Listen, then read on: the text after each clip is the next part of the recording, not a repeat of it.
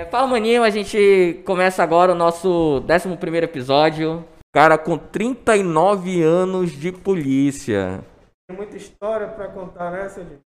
É uma satisfação, né, Fábio, Alain, estar tá nesse momento aqui, nesse papo, bate-papo agradável, no Fala Maninho, e trazer um pouco da nossa história e da nossa vivência como pessoa, como profissional de, da segurança pública, policial civil com muito orgulho, e também o lado sindicalista.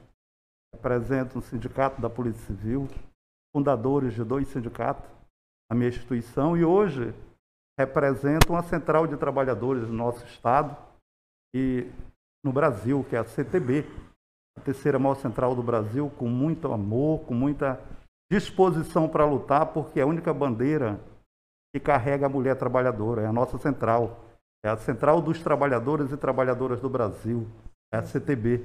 Então, quando eu fui convidado para representar essa central aqui no Amazonas, que eu fui fundador, me deram a obrigação de tratar desse assunto e criar a CTB no Amazonas. Eu, quando vi na bandeira mulher trabalhadora, eu abracei com muito orgulho, porque a luta da mulher é uma luta muito árdua. Ela trabalha três vezes. Ela trabalha em casa, no seu local de trabalho, ainda tem que tomar conta. Então, e os direitos não são reconhecidos. Hoje, poucas pessoas sabem, a mulher representa mais de 59% do mercado de trabalho mas os seus direitos no mesmo local não é assegurado como do, do trabalhador homem. E nós temos que acabar com isso. Temos que acabar com essa discriminação, temos que valorizar as mulheres, até porque nós nascemos de uma mulher e temos que ter esse amor, esse carinho, esse respeito. Então eu fui chamado, me deram essa responsabilidade para coordenar a criação da CTB no Amazonas e hoje ela tem 12 anos de fundação e é a terceira maior central no Brasil e no Amazonas. Isso é um orgulho para a gente exatamente valorização. É uma, na verdade, o senhor faz mil coisas, né? Pelo que eu estou entendendo aqui, senhor, além de policial, faz parte do, da CTB, né? foi um dos fundadores, ainda tem isso. Um, ou seja, vem desde a raiz, é do sindicato dos policiais, né? Isso. né? É, hoje eu sou do Sindepol, fui do Simpol, que é o sindicato macro, né, dos servidores no geral representante administrativo, investigador, escrivão, perito, comissário e delegado. O Simpol é o sindicato macro. Mas, para a gente ver algumas dificuldades nas lutas, quando eu saí de Simpol, depois de vários debates com os escrivães investigadores, que nosso salário é um só, essa dificuldade, porque quando o Simpol ia para a luta, tinha que defender todos, os interesses são diferenciados. O delegado pensa do salário dele, o perito, e assim vai. E nós decidimos uma conversa entre eu, o colega Rômulo, a colega e o colega Leonel. Começamos a traçar essa fundação. Graças a Deus deu certo. Hoje o nosso sindicato está com cinco anos, é um sindicato muito atuante. As últimas conquistas da polícia devemos muito ao Sindeipol. Fui perseguido, porque saí um sindicato macro para fundar um sindicato específico. Aí você já imagina. A perseguição que eu tenho na minha vida toda, mais uma. A crítica de alguns colegas, mas hoje o reconhecimento é que é importante. O sindicato veio, mostrou para que veio. É um mas, sindicato muito desculpa, forte. Desculpa interromper, mas antes de como é que o senhor chegou a, a, a é, os traços, o caminho que o senhor percorreu para chegar primeiro na polícia, sua vida pessoal, como é que foi essa transição? Por que é... Vamos começar lá. É... Quantos anos o senhor tem? É, eu tenho 60 anos. 60, 60 anos. anos. 40 eu vou fazer agora de polícia. Então minha vida é a polícia. Eu amo a polícia. É uma instituição porque, como você falou, é uma história. Começou com meu pai, que vem lá da Guarda Civil. Depois foi, entrou meu irmão mais velho, Valdenor Figueiredo, que era escrivão. É, veio depois o Clidenor.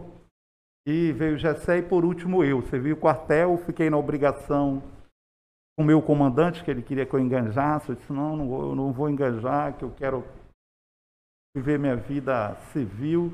E ele fez um acordo comigo. Eu dou tua baixa, mas você segue a carreira dos seus irmãos. E meus irmãos já eram conhecidos na a polícia. A família toda, então, era é, da polícia. É, aí foi daí que eu pensei, eu digo, é, eu vou seguir meus irmãos. E decidi entrar. Entrei em 81, estou até hoje na polícia. Entrei em 81, sempre trabalhei nas ruas. Trabalhei em todas as delegacias especializadas. Com quantos anos o senhor entrou? Eu entrei com 19 para 20 anos na polícia. O senhor estava ali, ali mais ou menos ali no, no, no finalzinho do regime militar, já Isso. tinha uma, já pegou ainda um pouquinho daquela, daquela experiência ali. Peguei, peguei, não foi fácil. Quem viveu o regime militar sabe um pouquinho da dificuldade, né? O regime militar é um regime muito forte. Meu pai vinha também, meu pai foi militar e eu me preocupava muito com isso. Eu sempre fui muito de luta, muito de defender o coletivo. Sempre busquei essa coisa e até lá não tinha entendido que eu tinha uma missão lá na frente que hoje representa os trabalhadores. E sempre fui contra algumas coisas, brigava muito dentro do quartel. Dentro de coisas. casa? Dentro de casa nem se fala. Os próprios meus irmãos que. A gente vivia o regime militar. Sim. Eu via meus irmãos policiais tendo que seguir aquele, aquelas coisas do regime militar. Eu sempre falo. Eu entrei na polícia na época da ditadura. Eu aprendi a fazer o que a ditadura me ensinou. Uhum. Entendeu? Então, muitas coisas as pessoas criticam a polícia. Mas eu venho da ditadura. Eu entrei na época da ditadura. Ainda peguei o final da ditadura. Porque se eu tenho senso vai lutar pelos direitos dos trabalhadores, Dos específico da trabalhadores. sua classe, né? Porque viver a ditadura até hoje defende, eu acho muito outro, né?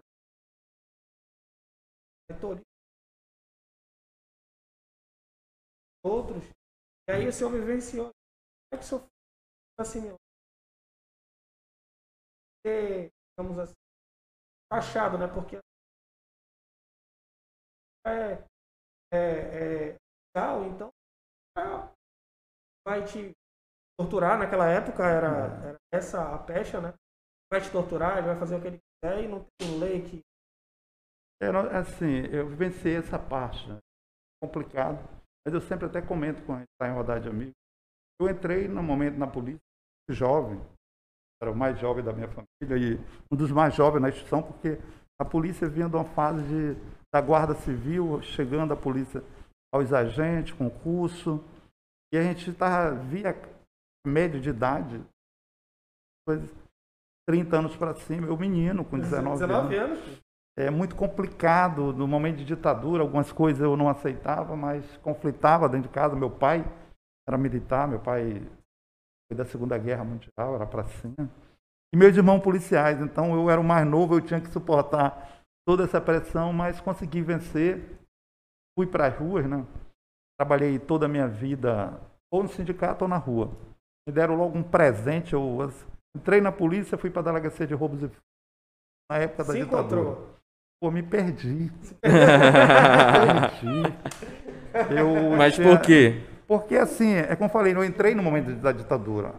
A polícia era tratada como um regime de ditadura. Uhum. Tinha aquela coisa forte. Polícia era polícia. A polícia chegava nos locais, as pessoas respeitavam. A polícia tinha um respeito no- na cidade toda. A polícia era, era responsável pelos bares, pelos hotéis, pelos motéis. Hoje perdeu tudo isso. Tiraram da, da polícia. Então a polícia tinha um poder muito grande. Eu não conseguia assimilar aquele poder, porque eu era muito jovem. E Mas, eu- Verdade. mas esse poder, o senhor achava que era demais ou que ele tinha que ser é, medido de uma certa forma a não atrapalhar aquele finalzinho ali, direitos fundamentais? É, sim. Para aquele momento era aquilo. Só que para mim, né, assimilar tudo aquilo muito jovem, tinha saído do quartel, era complicado, mas tinha que fazer, né? Era meu Entendi. papel, era policial, estava ali, tinha que cumprir Tinha que as cumprir a ordem. determinações. As determinações vinham do governo, e a gente tinha que escutar, era o governador que mandava. E era assim, era feito. Mas fizemos, né? De lá eu fui fundar a delegacia de furto de veículo, fui transferido para furto de PC lá na época boa. Fundado, não existia, era uma coisa nova. Carro naquela época, roubo de Fusca de Brasília. É, Era os carros, era uma coisa louca. Tive a satisfação de trabalhar com um delegado muito bom e tirar a vida dele aqui na esquina da faculdade. Delegado Adécio Conceição de Melo. Morreu aqui, era professor, veio da aula, ia saindo, mataram ele aqui na esquina. A gente venceu tudo isso, um momento muito. E saí de lá. Eu só queria voltar um pouquinho. né, A, a sua primeira, para onde você foi, foi homicídios? Não, para DRF. DRF, Roubos e furtos. Roubos e furtos. Na 7 de setembro, onde hoje é, é antiga penitenciária, só para você ter uma ideia. Olha aí. Ali onde é a penitenciária, era a delegacia de roubos e furto na frente. A gente era a delegacia de roubos e furto por trás da penitenciária. Você vê a coisa como era, não era fácil você vivenciar isso. Então, a gente foi passando essas A etapas. É, aí de lá fui para saí da Veículo, fui para a delegacia de, de roubos e furtos, já voltando para Alvorada. A delegacia de saiu de lá, fui para Alvorada. Passei alguns tempos lá. Fui vivendo essa vida, depois voltei, fui para a delegacia de vigilância e captura no Morro, uma delegacia que foi extinta, que hoje é a Polinta. Apolinta. É, era DVC, Vigilância e Captura. Na extinção da polícia lá em 89, voltando um pouquinho, é, a DVC foi uma delegacia que saiu no Fantástico. Era a delegacia, filmaram, usaram até a delegacia para tentar mostrar por que a extinção da polícia. Mas tinha um momento de ditadura. Então não tinha como mudar as coisas.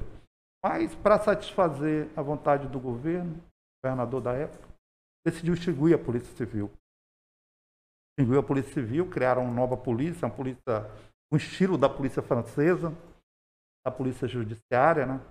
Eu fiz o concurso porque o governador disse que ninguém fazia, ninguém passava na nova polícia dele. Eu e mais quatro colegas fizemos, passamos nesse concurso.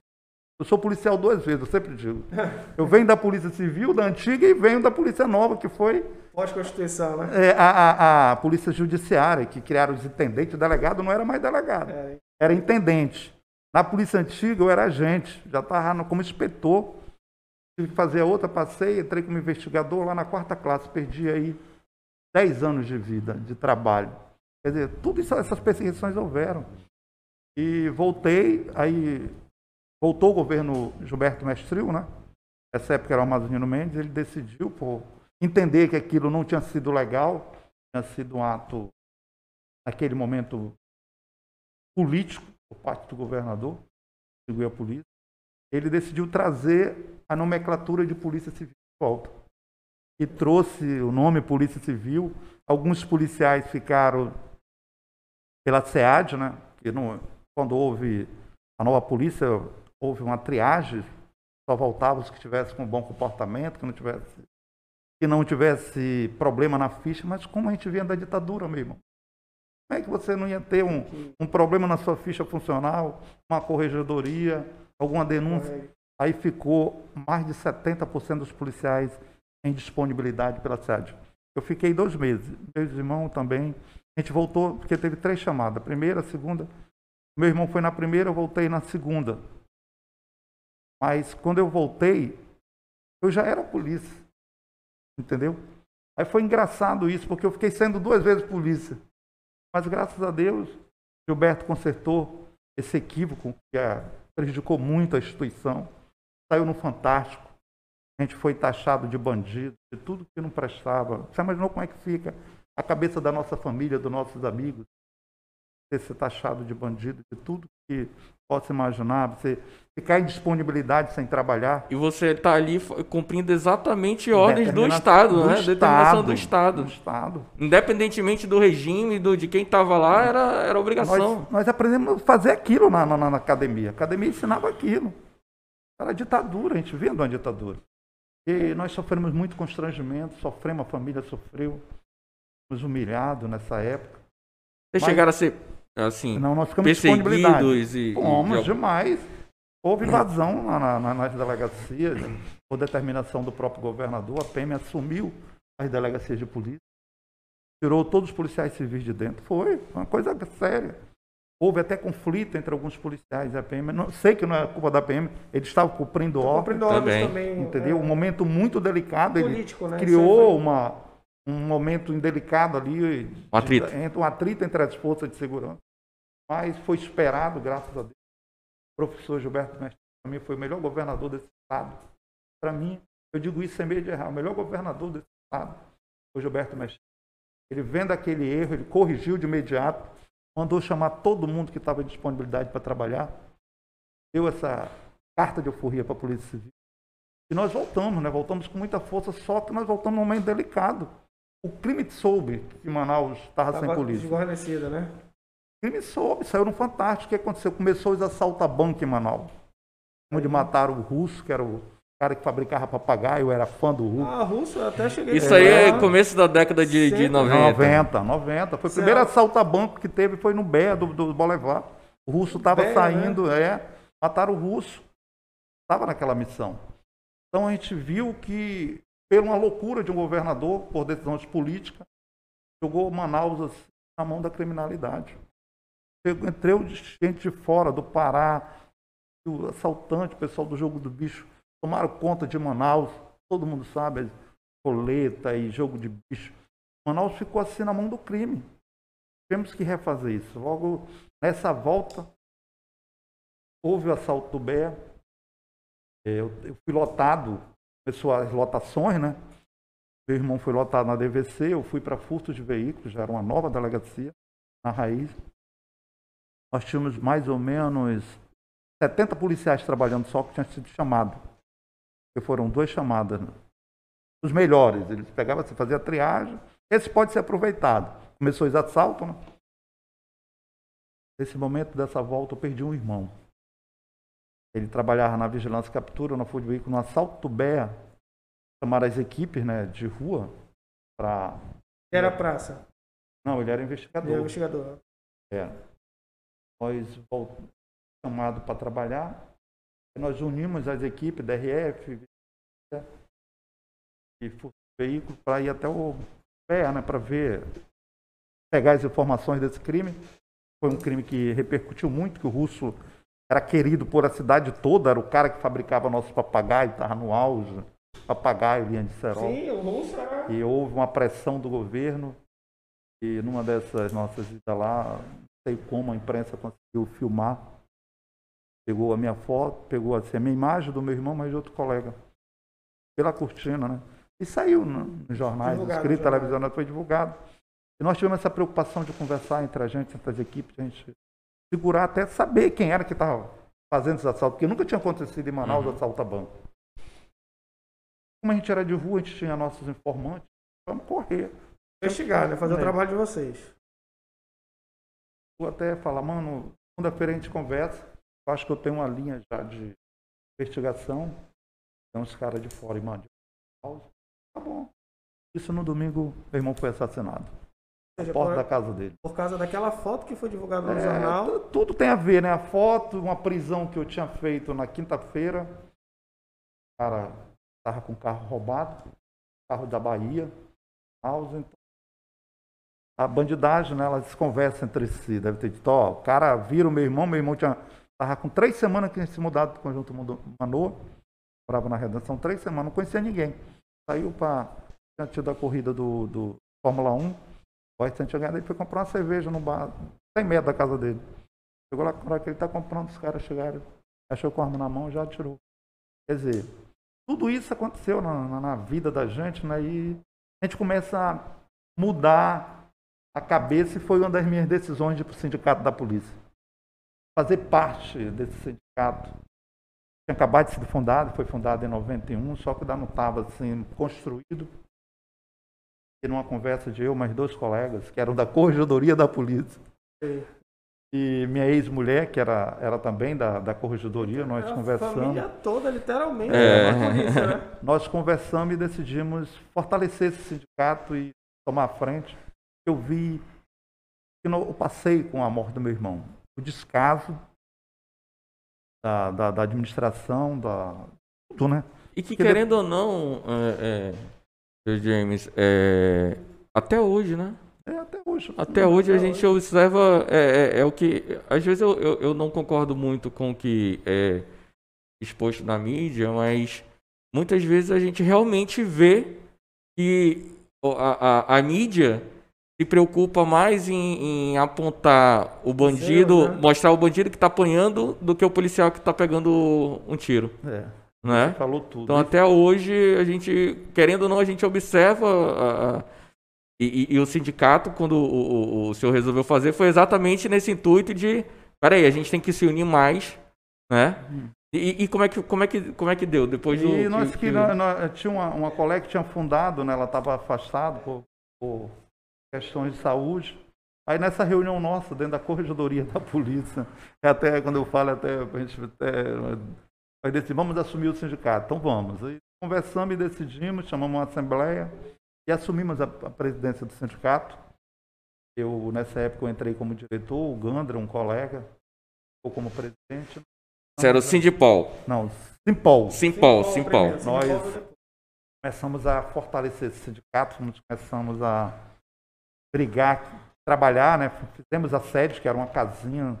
Hoje eu não sei se vocês conhecem aquilo ali. Aquilo ali foi construído por nós, com dinheiro do policial. Não teve envolvimento político, muita gente não acredita.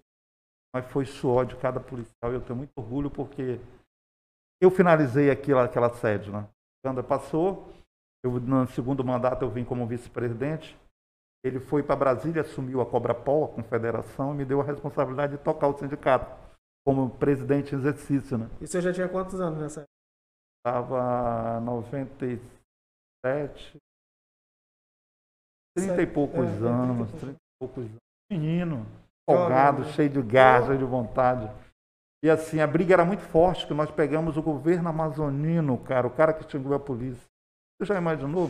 Eu assumo o sindicato com o amazonino, com um secretário, tem um nome, que era o Clígia Costa, né? um cara que querido por um e odiado por Os outro. outros, é.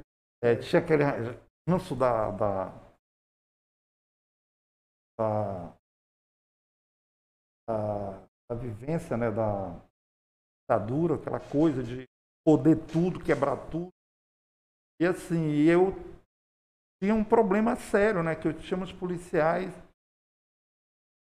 problemas e ele perseguia. Uma conversa com ele, nós estamos diminuir essa perseguição, né? Foi muito boa.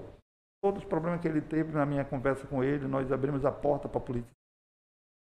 Eu acho que a partir dali caminhou. Porque nós tínhamos, eu sempre falava isso, nós tínhamos uma polícia que vivia no meio da criminalidade, porque os policiais moravam em bairro. Os policiais, salário era muito pouco.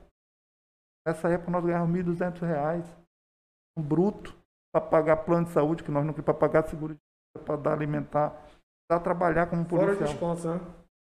Eu mostrei essa realidade para ele. O policial não tinha casa própria. Como é que ele queria do, do policial? Queria cobrar da forma que ele queria do policial. O policial estava morando, Não tinha estrutura. Não Não tinha estrutura. morando no meio dos caras. Como é que tu vai prender um cara que tu tá lá dentro, no Educando, no São Jorge, na Compensa? Era onde 70% da polícia morava. E nessa discussão eu falei, ó, e o policial o senhor percebe que o policial tem que estar 24 horas da delegacia, mas não tem alimentação policial. Ele tem que tirar do bolso dele. Ele tem que ir na casa dele. Não tem, não chega comida na delegacia. Como é que o senhor quer que o policial. Nessa discussão nós con- conseguimos avançar. Eh, nós conseguimos o ticket de alimentação. Na época, que foi 180 reais dado em carnê. Ele assumiu o compromisso comigo de dar moradia para o policial. Viajei para o encontro no Rio Grande do Sul, encontro dos policiais civis. Lá, quando eu estava lá no meio do encontro, eu estava falando mesmo do estado, a estação policial estava no Amazonas. Eu recebo uma ligação dele me dizendo: volta para Manaus, eu tenho 500 casas para te dar. Olha aí. Pô, não acreditei, nós éramos 1.200 policiais, 500 casas é 50%, 50% É. do que. do efetivo. Eu digo, pô, eu sido- tchau, vou falar que é ao vivo.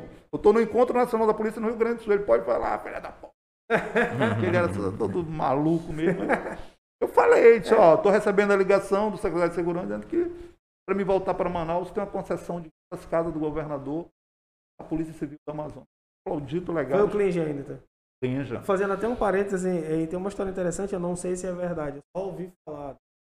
Foi preso pelo exército. Foi. É verídica essa história? É, é, não adianta a gente mentir. O povo é, a voz do povo é a voz de Deus. É, era o estilo dele. Era o estilo dele, Não né? sei se vocês sabem a história eu não sei a história menos. completa. Ele estava na. Ponta Negra, numa operação, uma operação na Ponta Negra e via um cara. A história que comenta, eu não estava lá, mas é comentário da polícia.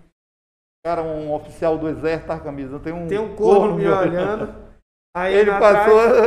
atrás continua tava- me olhando. Ele passou, eu- aí ele olhou pra trás e continua me olhando, escrito atrás. Ele prende esse cara aí. Puta merda. O cara tava com. com, com Ele era, ele era coronel. Alguma coisa da- da- do é, exército. do exército. e Não, não revistaram o cara, o cara dentro da viatura. Pegou celular. contato com, com a PE, né? A PE fechou ali. Fechou a ponta negra ali botou Teve- no camburão o secretário de segurança coisa, pública. teve que ter envolvimento do governador com Brasília para poder liberar. Então era o estilo dele. Era o estilo, um estilo que para uns foi ruim, para outros foi bom, porque ele tratava bandido como tinha que se tratar. Entendeu? Ele era um pouco rígido com a atuação do policial. Mas a gente tinha que entender que o momento estava em mudança, né? tinha saído da ditadura. O policial tinha que ter um outro comportamento. Então, E tinha que ter um auxílio do, do Estado, né? É. Porque vocês não receberam, tra- quer dizer, mal receberam o treinamento quando entraram. E aí decidiram mudar tudo porque é normal, a evolução, a Constituição veio para tentar ajeitar isso aí de 87. Só que tem que treinar. É, é tu, é tu jogar, um, pegar um policial, botar uma arma no bolso dele e, e dizer assim, vai, trabalha, é muito fácil. Mas esperar que ele seja capacitado só fazendo isso é, é, é um pecado do Estado. E era isso que eles vinham fazendo, né? É, é uma coisa que eu defendo até hoje. Qualificação, a profissionalização do profissional. E essa foi minha luta com o presidente do Cato, foi investir muito na questão da saúde, da qualificação da, e da questão da dignidade. Não tem dignidade se você não tiver comida na mesa. Como é que tu vai para a rua se tu deixa tua família com fome? Eu falava muito isso.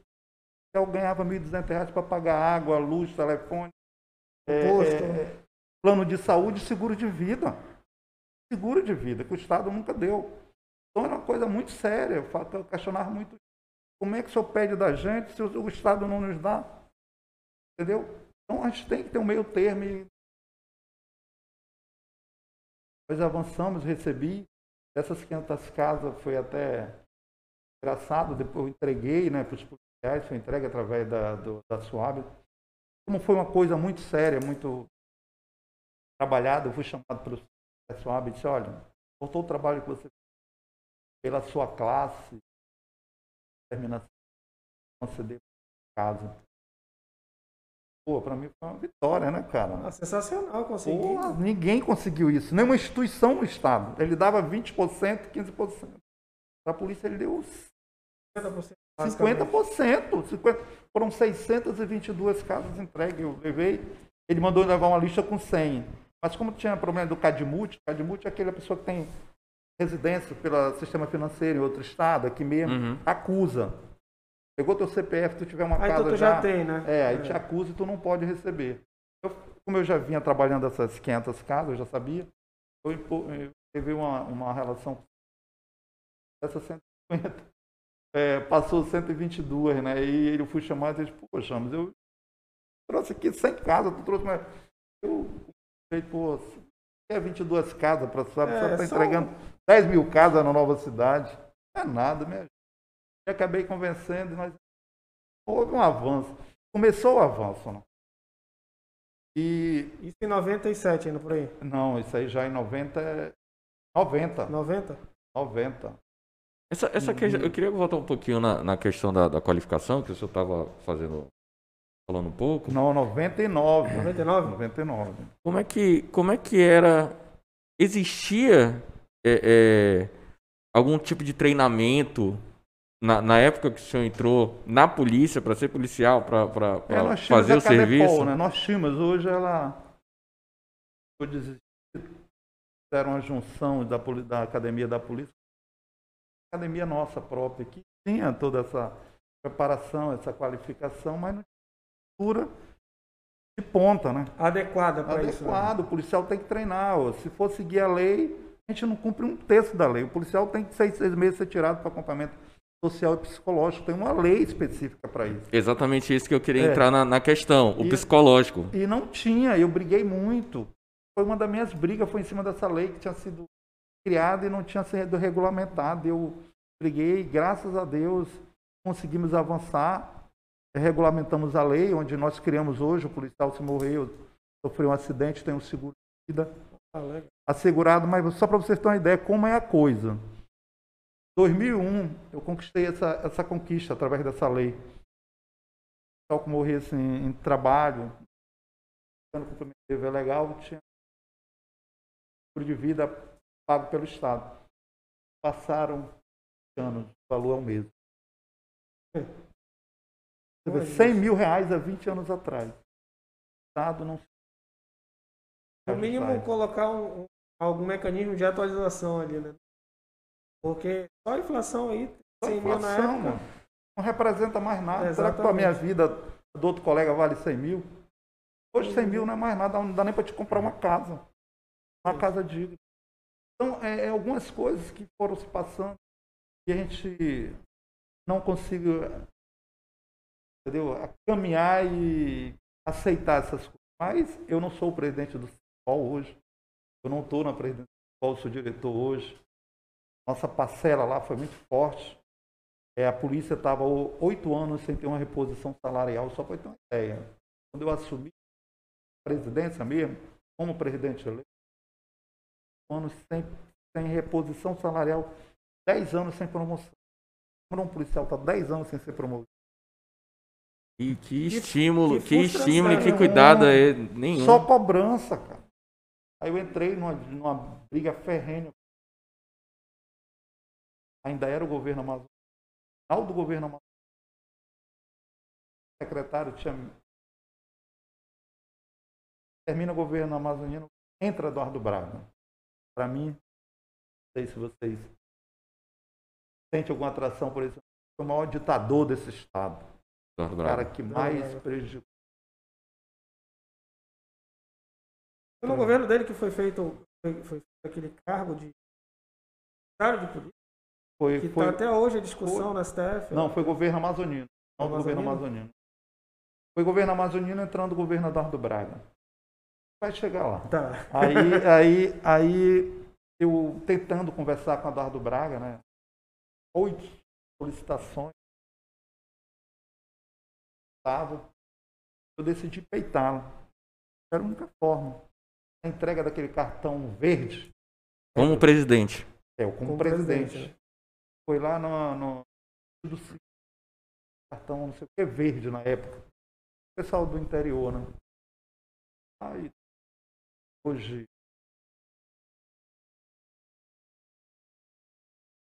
no TC. É, é, é, DCE, TCE, né? TCE. Primeiro, Bosco Saraiva era o ABC, era os homens de confiança do Irari, Chico Preto e Bosco Saraiva, era o ABC. Era assessor. Estava os três, ia saindo, uma hora da tarde, eu, governador, vou falar com o senhor. Né? Vai no palácio comigo. Não. Eu tenho seis ofícios caminhados por. O senhor não- nunca me respondeu. Tem assunto para tratar com o senhor. Aí o Ari, como meu pai era amigo do pai do Arizinho, eu chamei ele de Arizinho. Intimidade, né? É. Largador. Cara, sou de calma, James. Não, cara. Tô Aqui eu não estou como James policial, estou como representante de classe. Nós temos nossa dificuldade. Eu preciso... Olhou, ele viu que tá, a imprensa estava toda, ficou feio. Aí ele marca aí. A Quarta-feira ele está lá na sede. Fui lá, né, que eu tinha as pautas, a questão da. Tudo isso, salário, né? promoção. A gente estava num pavio de pólvora, homens armados, né? Classe trabalhadora diferenciado, né? A minha Precisava de uma atenção, né? precisava, eu precisava conversar para levar uma resposta para os meus pares. Ele foi, atendeu lá de forma muito grosseira. Eu uma mesa redonda, né? Eu levei seis diretores. Na conversa, rodei e disse, ó, governador, eu tenho duas perguntas só para ele fazer. Eu estou com os colegas aqui em respeito, né?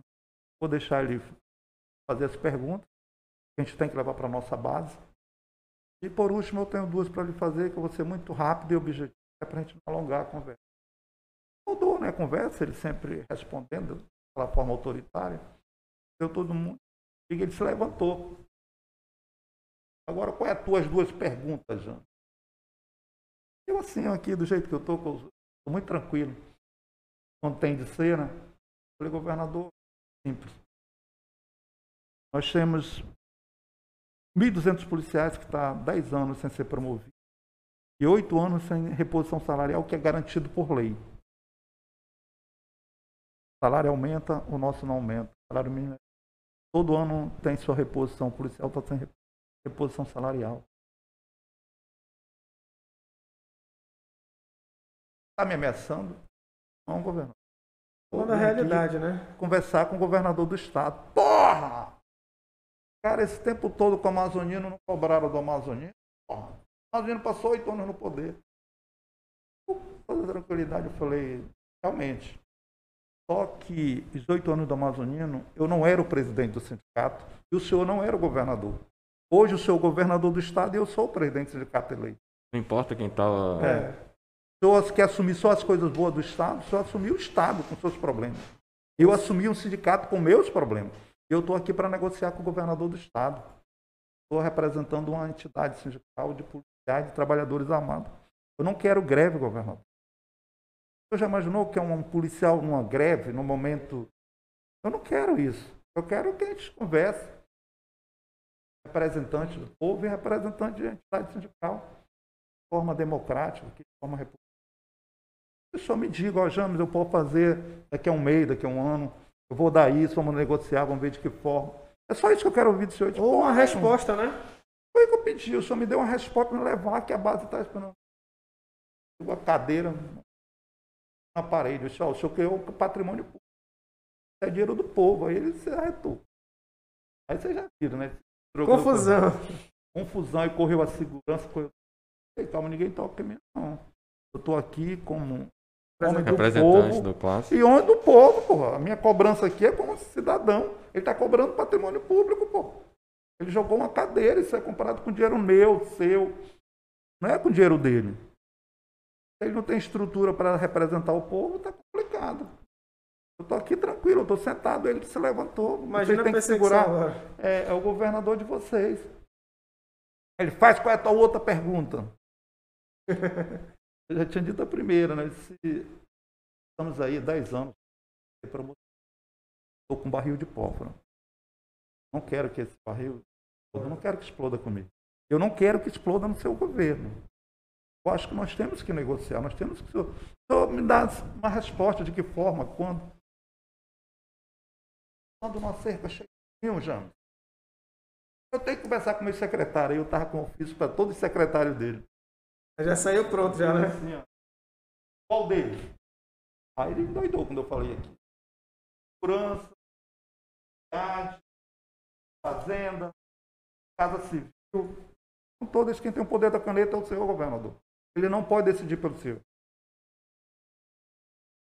Ele tem que me dar tempo. Eu vim aqui tentar conversar com o senhor. O senhor não me deu a resposta, o senhor me agrediu. Agrediu meus pares. Mas eu vou embora. E eu vou aguardar a sua resposta. Eu vou chamar uma assembleia com indicativo de greve. Aí ele acredito na tua greve, tu fiz a greve, vou botar a PM para cima de você. Aí eu virei, com respeito, né? Eu tá ameaça sua, se eu botar a PM vai ter troca de tiro. E a responsabilidade é sua. Está sendo gravado. Tenho certeza que minha conversa está sendo. Repara o que o senhor está falando vai botar uma instituição armada contra, contra uma outra armada. Você imaginou o tamanho do conflito que vai ter? Uma guerra civil, né? Basicamente. Mas eu vou fazer. Eu, eu garanto que eu vou chamar a Assembleia. E o senhor, até o dia da Assembleia, até o último eu vou estar esperando a resposta. Eu vou iniciar com indicativo. É, pode fazer palavrão sair escoltado, né? Pelos abecedários e a segurança, que até o Coronel Rossi era na época da segurança. Hoje, Coronel Rossi era tenente, era capitão. Para até a porta. E eu convoquei a Assembleia. Eu não tinha outra alternativa. É. Iniciei com indicativo de greve. A Assembleia foi aprovada. Pau lotado, com mais de 700. Foi uma coisa inédita. 700 pessoas. Fiz uma carreata com 600 carros. 600 carros, nem os dois bois no auge conseguiu isso. Uma família dentro, saindo da Delegacia Geral até o Simpol. que ele se revoltou com isso. Temos é, um dia de paralisação. Fiz a greve. Aconteceu a greve, paramos a delegacia. Foi uma coisa muito forte. Com isso, veio da greve, houve a morte de um colega Oés, né? Um assalto do Banco do Brasil. Mataram um colega policial lá. Estava indo, tinha fechado algumas delegacias, estava indo, nesse momento, fechar o ML. Quando eu cheguei no ML para parar o ML, reportagem do Sabino, estava lá.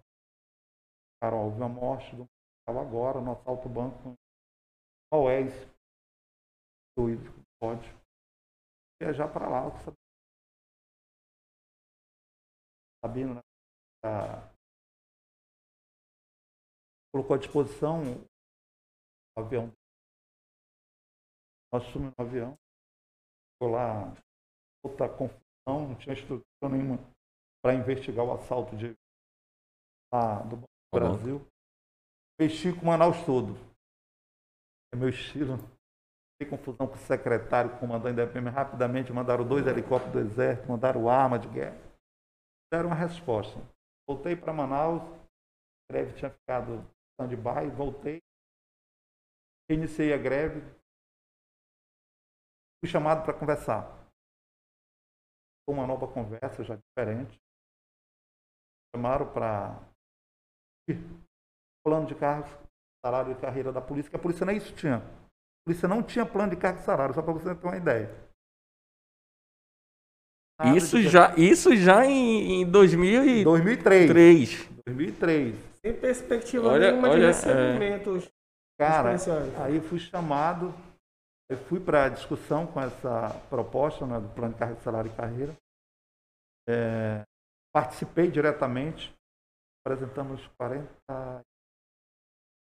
43 artigos, ano que eu fiz parte da comissão. Fui chamado depois pelos representantes do governo para enxugar plano, né, que estava muito longo, era 43 artigos. Eu disse, tudo bem, eu estou para negociar, eu estou aqui, eu quero o melhor para minha classe. Se vocês me apresentarem desses 43, ficar 20, seja bom para a minha classe, eu vou aceitar. Eu não quero brigar com o governo. Quero trazer garantias asseguradas na lei que a gente não tem nada. Aí, dessa discussão, me chamaram na SEAD, era o professor Jorge Mourinho, uma comissão criada pelo governo para fazer o plano de carga de salário e carreira da segurança, saúde e educação. Nossa era a última. Devido a essa luta que foi criada, passamos a ser a primeira. Gente, o nosso efetivo era menor.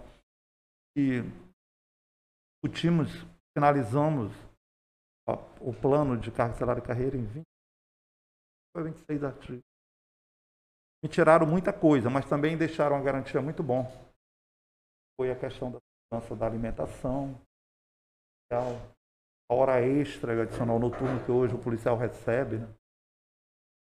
TE, agora é, é 30% para os colegas que estão no interior. Sabe, o colega que ganhava no interior era assim uma coisa humana. O policial lotado no interior ganhava 30 reais.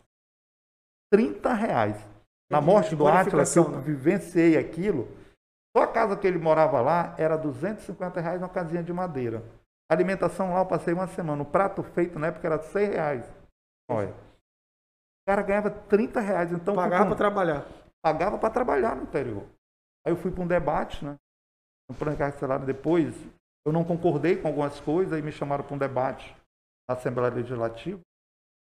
Aí eu apresentei nove emendas ao plano. Nove emendas. Já estava sendo efetivado. Botaram em discussão de 48 horas. Debate muito acertado, a gente passava duas horas e até 11 horas da noite. Não é fácil você brincar com o poder. O cara tem a melhor assessoria, né? melhores secretários, advogados, estudiosos, mais os deputados que até hoje continuam. A máquina. 21 é bancada do, do governo. É contra a Só três, é 24, só três da oposição.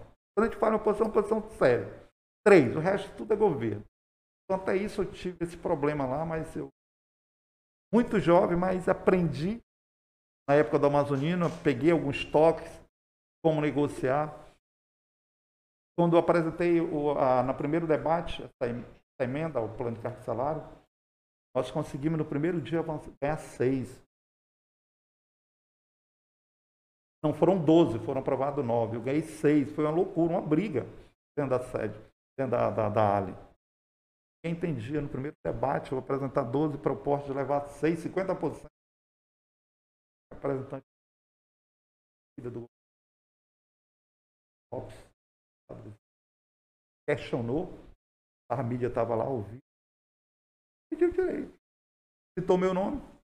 Ó, presidente, ele citou meu nome, eu quero a réplica aqui, direito meu. Eu falei, ó, deputado, não estou conseguindo entender o seu raciocínio. O senhor está criticando o Simpol está levando seis de proposta, 50%. O senhor devia estar feliz, porque o policial valorizado, a população será bem atendida. Nós somos servidores do Estado. Aqui nós estamos representando o Estado. O senhor não tem essa visão. O é homem público. O senhor não está representando o governador. O senhor representa o povo. E é exatamente o que acontece dentro da Assembleia Legislativa. Aí ele ficou é pé da vida quando eu falei isso. O senhor foi eleito por mim, pelos colegas. Isso aqui está falando pelo governador. E aqui exatamente. ninguém é inimigo do governador. Eu quero deixar bem claro aqui que nós não somos inimigos. Nós estamos querendo só que o nosso direito seja assegurado na lei. Senhor devia estar feliz, dizer, governador, ó, foi bom o debate, foi bonito, já conseguimos avançar 50%. Mas o senhor veio me falar mal, me criticar por uma luta coletiva. Aí encerrei e fui embora desse. Aí veio o segundo dia, seis pendentes. O problema mais é a questão da alimentação. Sério. Tinha uns. É desumano, chega a ser desumano. Um né? secretário, né? que era promotor, estava como secretário de ética. O secretário hoje é menino. É, ele era promotor e era o secretário do governo. Era contra, porque o, o salário do promotor na época no, era 600 reais, 5% do vencimento. E o nosso era 5% do nosso vencimento, pro, não, vencimento básico. Nós temos assim, é, é, gratificação e o vencimento. Então era do básico. 30% acima de 150. 30 reais. Aí o resto era gratificação, que não era salário. Tanto é quando qualquer punição policial tinha, travo. Eu conseguia acabar com isso com o governo amazonino, tirava a maior parte que era gratificação. Eu, uma luta aí, entramos no debate, eu fiz hobby na mesa, cada deputado, sobre essa questão. Não passou na primeira, fomos para o segundo debate. Voltei para o sindicato, fiquei até 10 Deus me iluminou, né? Eu fiz uma segunda proposta, eu criei da minha cabeça uma segunda proposta. E a proposta inicial era delegado, nessa época tinha começado, delegado, comecei. Tirei um percentual de cada um, chegasse no salário do, do, promotor. do promotor. Debate. O presidente me apresentou isso, olha, o presidente do sindicato está trazendo uma nova proposta, eu vou apresentar por questões de respeito, eu vou tirar da mão dos deputados e vou botar esse debate com representante do Estado. Temos sete secretários aqui. Esse debate vai ficar com você. Eu não acho justo. A base aqui é. Eu acho que aqui está querendo melhor para o povo, para a segurança pública. Colocou esse debate na mesa, eu li, estava uma proposta de auditando cada classe, maior que era o do delegado, que chegava ao, sal, ao vencimento do promotor, a gratificação. O cara subiu, se posicionou, né? Que eu já sabia que ele era o contra. Contra, porque ele não achava justo ao ganhar igual que ele estava promotor, que ali ele estava como promotor, ele estava como secretário. Promotor ganhava interior. Uma plateia foi aberta para 60 policiais. Eu, se alguém tem o um contra-cheque, alguém do interior tem um contra-cheque, tem um colega que está aqui para mim. Está aqui, ó. É 5% acima do básico. Reais. Agora, será que a minha fome, a fome desses colegas, é diferente da sua, promotor? Aí, será que a dor da fome do, do, do, do ser humano, de qualquer outro trabalhador, é diferente da sua? O senhor é melhor em quê? O senhor é homem público. Nós somos homem público. Agora, o senhor quer comer melhor? Nós estamos aqui defendendo o direito. O direito tem que ser igual, não pode ser diferenciado. A minha dor da fome não pode ser melhor nem igual. Ele se acalmou, tentou se manifestar e o presidente da Assembleia disse, ó, tá certo, você se manifestou. Você se manifestou de forma errada. Você não está aqui como promotor, você está como secretário do Estado. Exatamente. direito dele da réplica, eu dei o direito. Então, eu vou abrir, vou colocar em votação, vou ceder minha, minha, minha sala, vocês votam lá se é a favor ou contra. A proposta é essa, apresentou, levou 10 minutos. Aí foi até é, engraçado que eles entraram, o Pelão, né, era o vice-presidente, mas acho que tu vai perder, que aí todo Tô vendo. Eu tenho daí dois votos. Pelo tempo que eu vinha tratando com o secretário, tem cinco. Vamos vencer. Quero perder. Sei não, pela experiência que eu tenho nessa casa, tá meio difícil. Aí esperamos quando a porta abriu, né? Coisa de polícia, né? Da gente mesmo. Eu olhei para o primeiro semblante do promotor.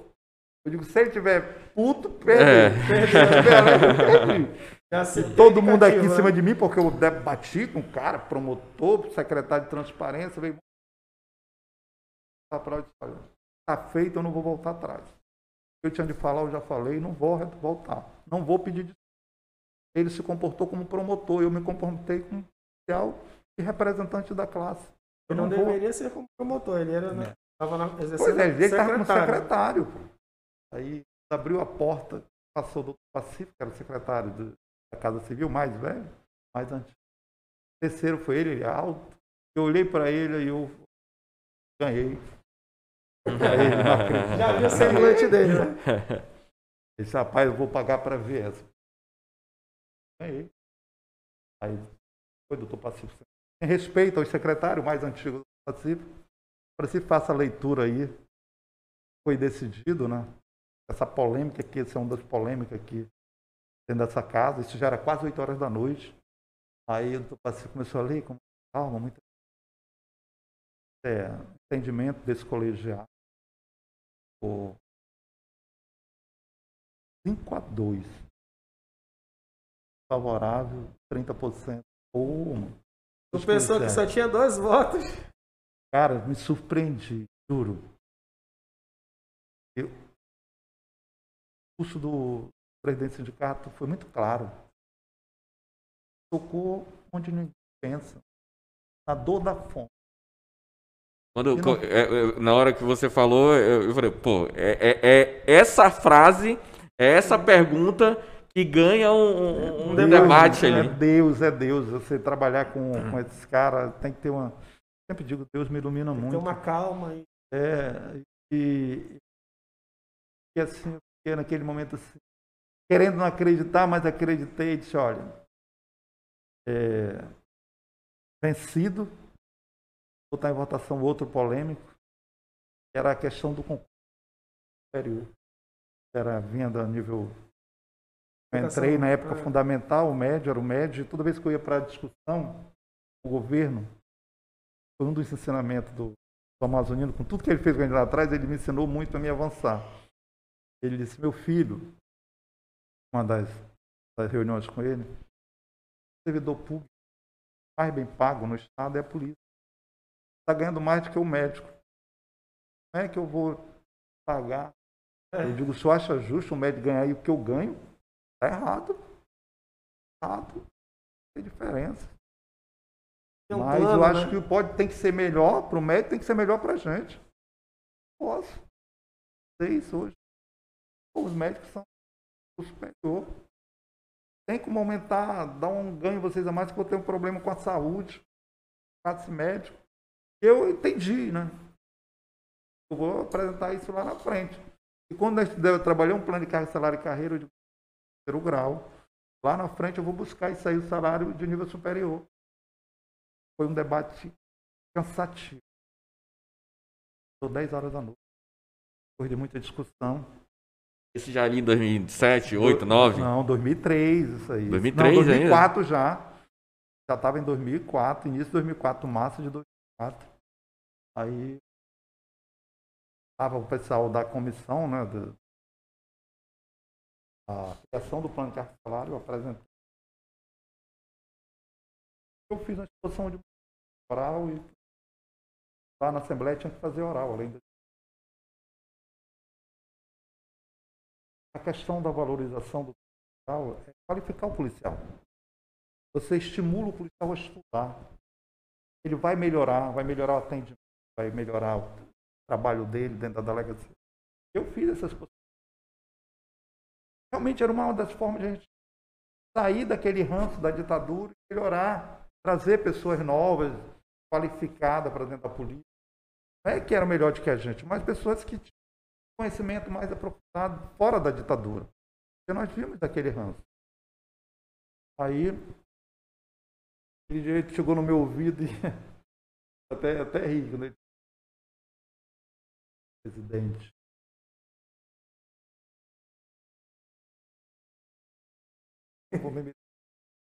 Cara. Aí eu ri, que realmente, né? Uma das nossas propostas era, a qualificação também a questão da valorização salarial. Por via de consequência, né? Você É, tá se uma puxa a qualificar- outra, pô, não tinha como. É. Aí foi o debate, debate, conseguimos vencer. O asse- segurado superior para a polícia, para o investigador. Com isso, nós tivemos nove das doze propostas encaminhadas à Assembleia. Renda, né, o plano, nós tivemos Brasil? conquistada nove propostas. Já viu que é uma briga. Tu, quando tu terminou a reunião que o presidente da Assembleia disse, rapaz, parabéns. O presidente do sindicato chegou aqui caladinho, está levando nove emendas no plano de carga e salário. Ganhou, aí. ele falou assim, ele brincou, ele falou brincando, mas acabou ofendendo. Ganhou o governo. O menino ganhou aqui os experts. Essa mansa, está levando nove, nunca vi isso aqui nessa casa. Mas que leva 50, ele está levando 80% do que ele trouxe. Aí o Aí não podia ser De ficar novo. calado, né? Novo, o, o presidente Lopes, né, que era o cara que estava representando o líder, bater. Porra. A imprensa toda.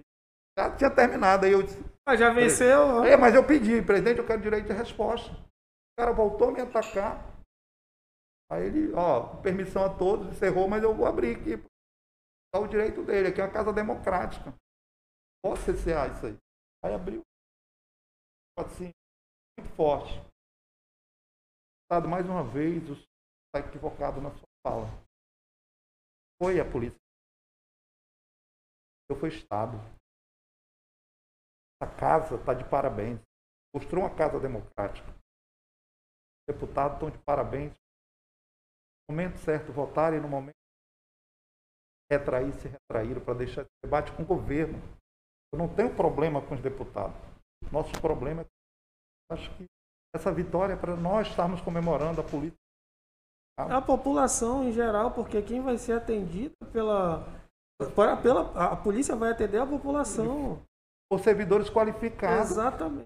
Está Então- vindo um concurso a nível superior, primeiro do Brasil. O primeiro estado que teve um concurso a nível superior foi, foi o Amazonas. Foi Amazonas. Foi o norte. disso, não. Eu fui parabenizado por todo o Brasil, que ninguém conseguia isso.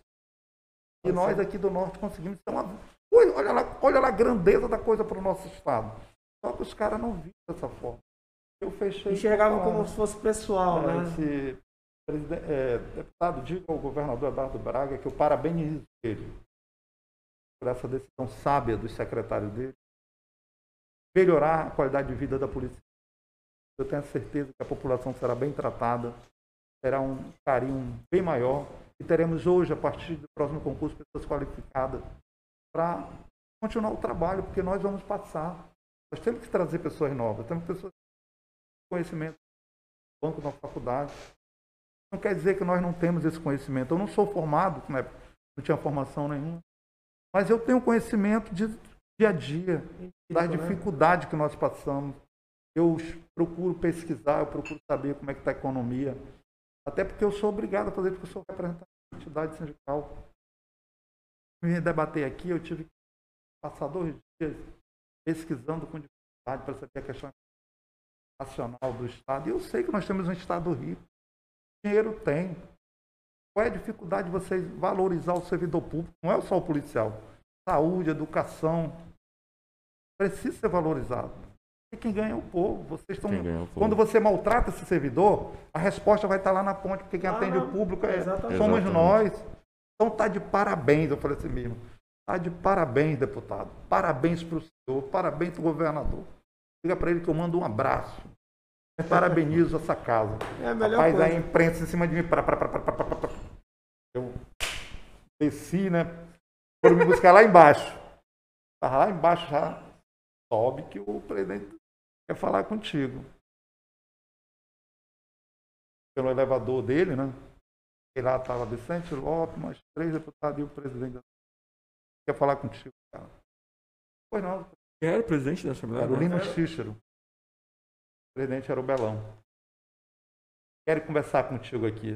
Eu todo assustado, a gente acabado de entrar no conflito. Fique à vontade. Com um impasse que era a questão dos comissários, a transformação para delegado, Delegado, né? para delegados. E foi uma das propostas que eu perdi. Eu veio. Naquele momento eu falei, eu sou favorável se eu tenho 12 policiais que têm em direito, tem mais de 10 anos de polícia. Eles estão. Já que eles não fizeram concurso para delegado, E e o governo quer dar esse presente, por que não também aproveitar do- 10, 12 policiais que já estão na rua trabalhando há muito tempo e são bacharéis de direito? Já exercem, né? 10 é essa, são mais de 10 anos. Aí ficou esse impasse. Pô, presidente, tu está sendo muito radical. Eu disse, não. Saber se é uma classe e a outra vai prestigiar, não. Uma boa. E se levar todo, todos eles fizeram academia. Passaram pela academia, conhecem o trabalho policial, tem qualificação, tem o que é mais importante, é dia da polícia. Com esse impasse, penso, vou pensar, mas minha proposta desse. Ficou esse impasse lá. Aprovamos o plano de cargo, salário e carreira. 20 de março. Quatro. Garantias foram grandiosas. Nós aumentamos o salário de 2.400. Temos assegurado o ticket de alimentação 30% para o interior, que representa hoje uma boa grana. Você imaginou, né? Sim, Você, o salário do policial hoje está 9 mil. 30%. Então, dá uma qualidade de vida para o policial no interior. Ninguém queria para o interior. Na época, ninguém. Era, era assim, pegasse o cara e desse um veneno para ele. Não mais aqui no Amazonas, né? É... Hoje, o policial vai com satisfação. Porque sabe que vai poder alugar uma casa, sabe que Vai vai ter uma- uma alimentação. A família dele fica aqui, ele tem que cuidar da família. Tem tudo isso que o governo não enxergava. Essa questão da valorização da qualificação. Na minha gestão. Aí criamos o, o DCA, Departamento de Controle e Avaliação, que foi em cima dessa lei, da 2636, que é a lei que o hotel tem que ser afastado para avaliado. Mas não acontece. Apesar de ter o, o A lei, departamento hoje, o controle e avaliação, melhorou muito. 80% está hoje acompanhado de perto, mas ainda ficou muito a porque não é tirado, como manda a lei.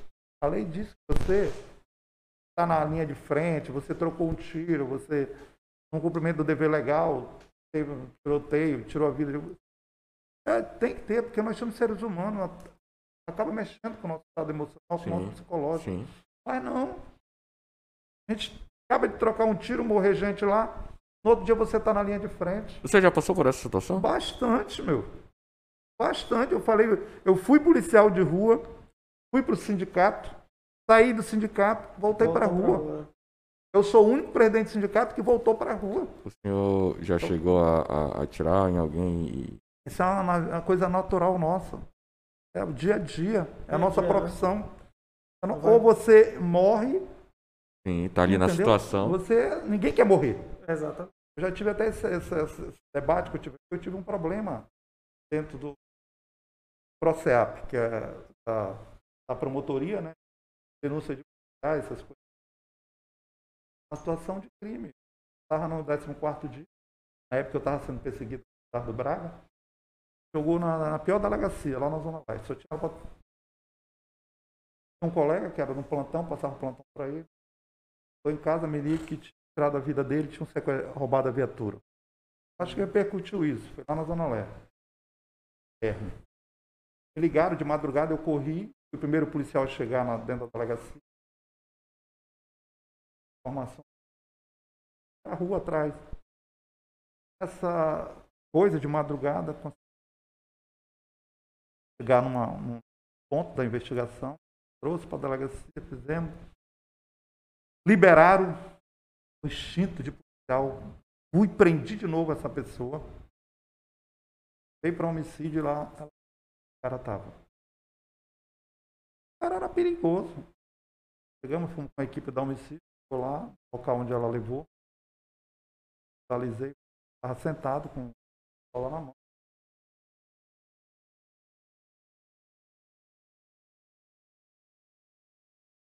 Deu três tiros, mano. Aí, tem como segurar um de ação e reação. É o que eu falei para a promotora. Atirei, o colega atirou. Não tinha outro jeito. oxe, cara armado, Aí irmão. Eu disse, excelência, eu lhe falei Vou aqui por duas vezes. né? Não, eu cheguei, polícia perdeu. Eu falei. Que era janela, eu fui primeiro a botar, os colegas estavam na porta. E polícia perdeu. Quando eu disse perdeu, Ele mano, largou. o cara já tinha matado um policial e levado a viatura. Olha, Mais um era. era de menos para ele. E foi aquele tiro, tiro, pô, pô, pô, pô, pô. Chamei o SAMU, eu mesmo chamei o SAMU. O SAMU custou 45 O cara pode ter até morrido, não da- dos tiros, também da omissão de socorro. SAMU bem pertinho, 45 minutos, pô. É. Sei que sobrou, sobrou para mim. Como eu era Botou inimigo do governo, policial, né? brigava com o governo, e a gente Era sabe como é que cheio, né? funciona. Pegar o garoto lá. E os colegas que estavam sendo ouvidos, tudo, ó. Só falo no teu nome. Por quê, pô? Não, tem coisa errada. Eu digo, "É, Vai chegar meu dia de ser ouvido, eu vou lá tranquilo. Peguei meu advogado, investigou. Você conduziu, você finalizou. A senhora está dizendo que eu matei? Falei, isso mesmo. A senhora está insinuando, que a senhora disse que eu investiguei, é, é, comandei e finalizei. Como é que eu posso finalizar uma coisa que tinha quatro delegados? Tinha quatro autoridades policiais nessa missão. Contigo, na, na mesma operação. É, na, na missão, era, Uhum. tava atrás de prender o cara. Estou lhe entendendo. Eu, digo, não, excelente. Eu investiguei, investiguei. Fui o primeiro policial, pela experiência, peguei as informações, trabalhei e chegamos. Conduzi? Conduzi. Porque eu tinha presa a delegada de homicídio, o delegado adjunto, o delegado estava tudo na operação. Só na hora de abordar, quem desceu foi os policiais que têm coragem. Era Na lá frente, no carro. Linha de frente, né? É. E era um colega de trabalho. Eu já estava com o com, com meu psicológico, emocional, eu estava sem beber água, sem... já estava no meu limite. E dei voz de prisão. A senhora está ensinando que eu matei. A senhora sabe como é uma situação real? A senhora já vivenciou?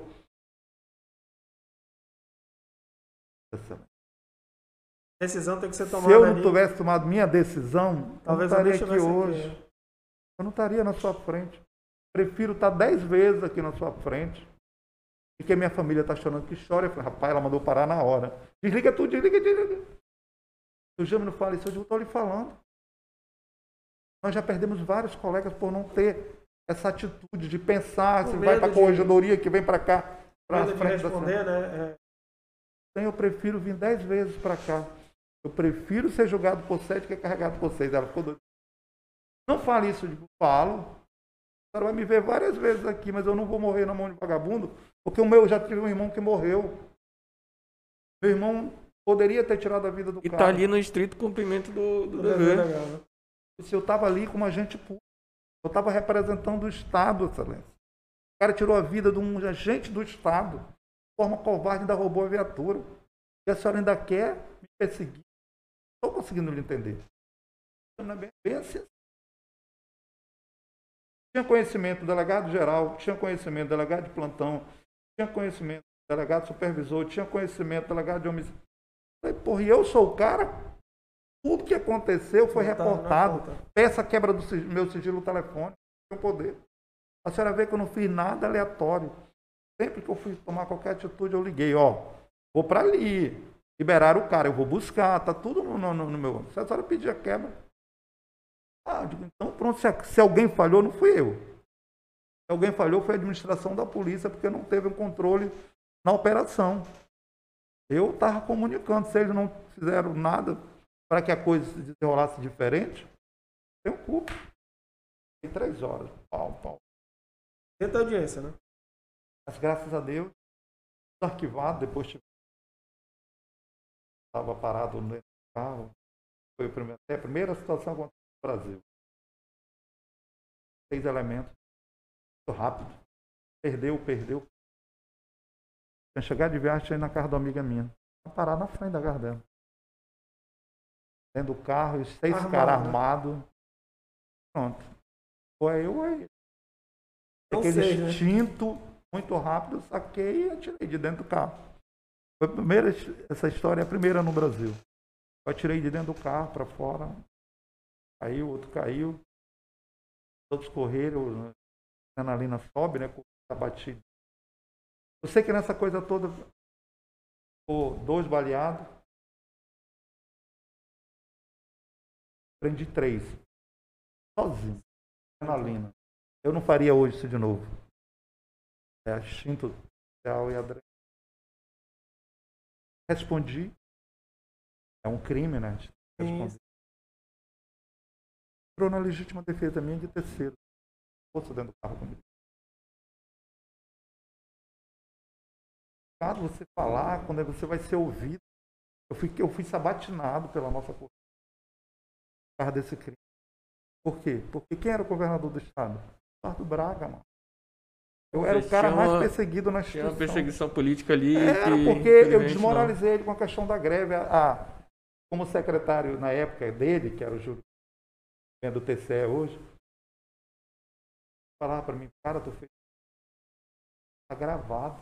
O cara não aceita, mas eu fiz porque ele me obrigou a fazer. Eu, Se tivesse resolvido na primeira reunião Ali, ali, talvez não e ele tivesse. falou que não acreditava na minha greve, eu levei para meus pares. O governador disse que não acredita na Polícia Civil, não. A gente tudo é frouxo. Eu joguei meu veneno, né? Copitei. Usei o que ele falou para Pra ele mesmo. contra ele.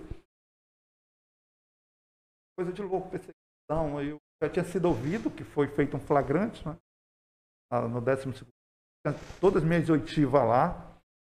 Mandaram me chamar na corregedoria para me ser ouvido de novo. Pela uma coisa que já tinha sido ouvido. Não. Mande buscar os, as, os autos. Tá, dessa, mande buscar as oitivas lá, tá tudo lá. Eu não vou falar a mesma coisa. Eu não tenho que me justificar para a corregedoria, até porque eu não fiz nada errado. Eu, ali eu me defendi de um assalto. Ali eu estava como cidadão. Momento algum ali eu me identifiquei como policial. Estava como cidadão. Simplesmente para me assaltar. A defesa era minha arma, meu instrumento de trabalho. Eu me defendi de crime. Vocês querem me perseguir? aí. Dei mesmo, não fui ouvido. Falei, pega as oitivas que tá lá, porque é assim que tem que ser. Mas Sim. só porque a coisa era tão pessoal, queriam, de alguma forma, Eles Satisfazer. saíam do procedimento comum para É. poder Tentar, chegar de- tentar captar, né? Mas Passa- entrando, entrando nessa seara, o senhor é a favor dessa legalização do armamento, do armamento a assim, com, com- algumas restrições. Porque não pode ser muito da forma que estão querendo. Porque hoje, para você pegar uma arma, você tem que ter o controle sobre ela. Porque senão você vai morrer com ela na mão. Eu acho que cidadão de bem, empresários, pessoas que têm comércio, tem que ter sua arma, mas desde que seja legalizada, que passe por um curso de tiros. Mas Agora não a, legislação parece que existe. técnico. É, mas assim, ele quer liberar para todo mundo, então é, é- é um, é um risco.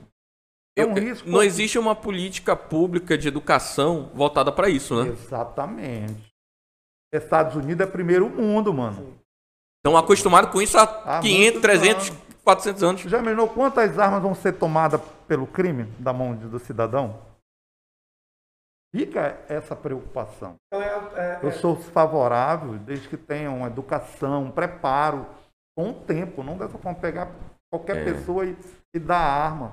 É, quando Unidos vai tem armar o né? crime. vai armar o crime. Vai armar o É, crime. é, é. E, e, e, e, assim, a população ali que, que vai poder tirar uma arma legalmente, bem, se tá ali em volta do, do que tá o crime, o crime vai estar com uma arma legalizada. Tá com- Né? O crime já tem Olha, arma pra caramba hoje. Vai facilitar para a mão do, do- do crime. É, essa questão da, da, da, da, da- liberação, é, quando, quando eu converso na roda de amigos e tal, eu sempre falo, cara, eu sou a favor, mas não agora. Eu acho que primeiro a gente tem que investir em políticas públicas educativas para a população, né? Para poder, porque Tem a gente já acesso, teve, já teve, já- a população já teve acesso antigamente, né? Já, É, tinha isso. teve. Mas assim, era um outro pensamento, um outro momento, e toda essa nossa geração não está acostumada com uma arma em Não, casa. ninguém. Então, a gente tem que ter uma política educativa voltada para isso, para poder começar a sim pensar, ó, vamos liberar essa- esse pessoal, esse pessoal, e aí sim, com, sei lá, daqui a uns 10, 15, 20 anos, aí sim pensar numa liberação total. Por quê? Porque já, a política pública nasce agora, mas ela vai fazer efeito lá na frente. Eu acho, eu, a- eu, a minha visão como profissional de segurança, como policial, pela experiência, os empresários, pessoas que têm comércio, uma forma educativa, né? todo o treinamento, são os primeiros a ter o acesso à arma. Até porque você tem que ter esse direito de se defender, é, de defender seu patrimônio. Mas não na liberação total, como ele fala. É um pouco receoso. Por que eu falo isso? Porque a gente tem problemas dentro da segurança pública, tem policiais, muito. Faz um concurso causa do salário, não faz por aquela coisa de querer ser polícia, de amar a profissão. Armas, nada aí bastante. O cara não usa, a minha tá aqui, ó, não deixo ela. Deixo, entro no supermercado, desde o lado de fora, entro no comércio desde o lado de fora. Arma roubada todo, furtada dos carros todo dia. Entendeu?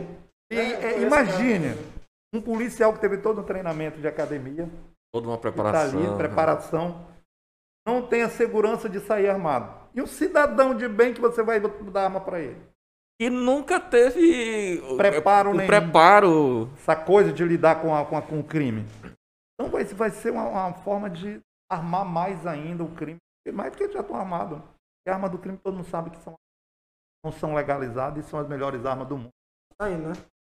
Então, por que que se deu essa é, Esse crescimento. crescida na, na- Foi por causa da... da... Aí você começou dizendo É, que, é, que, a, a questão da, que começou da- na falta da- de atenção? do crescimento da, da criminalidade, das facções.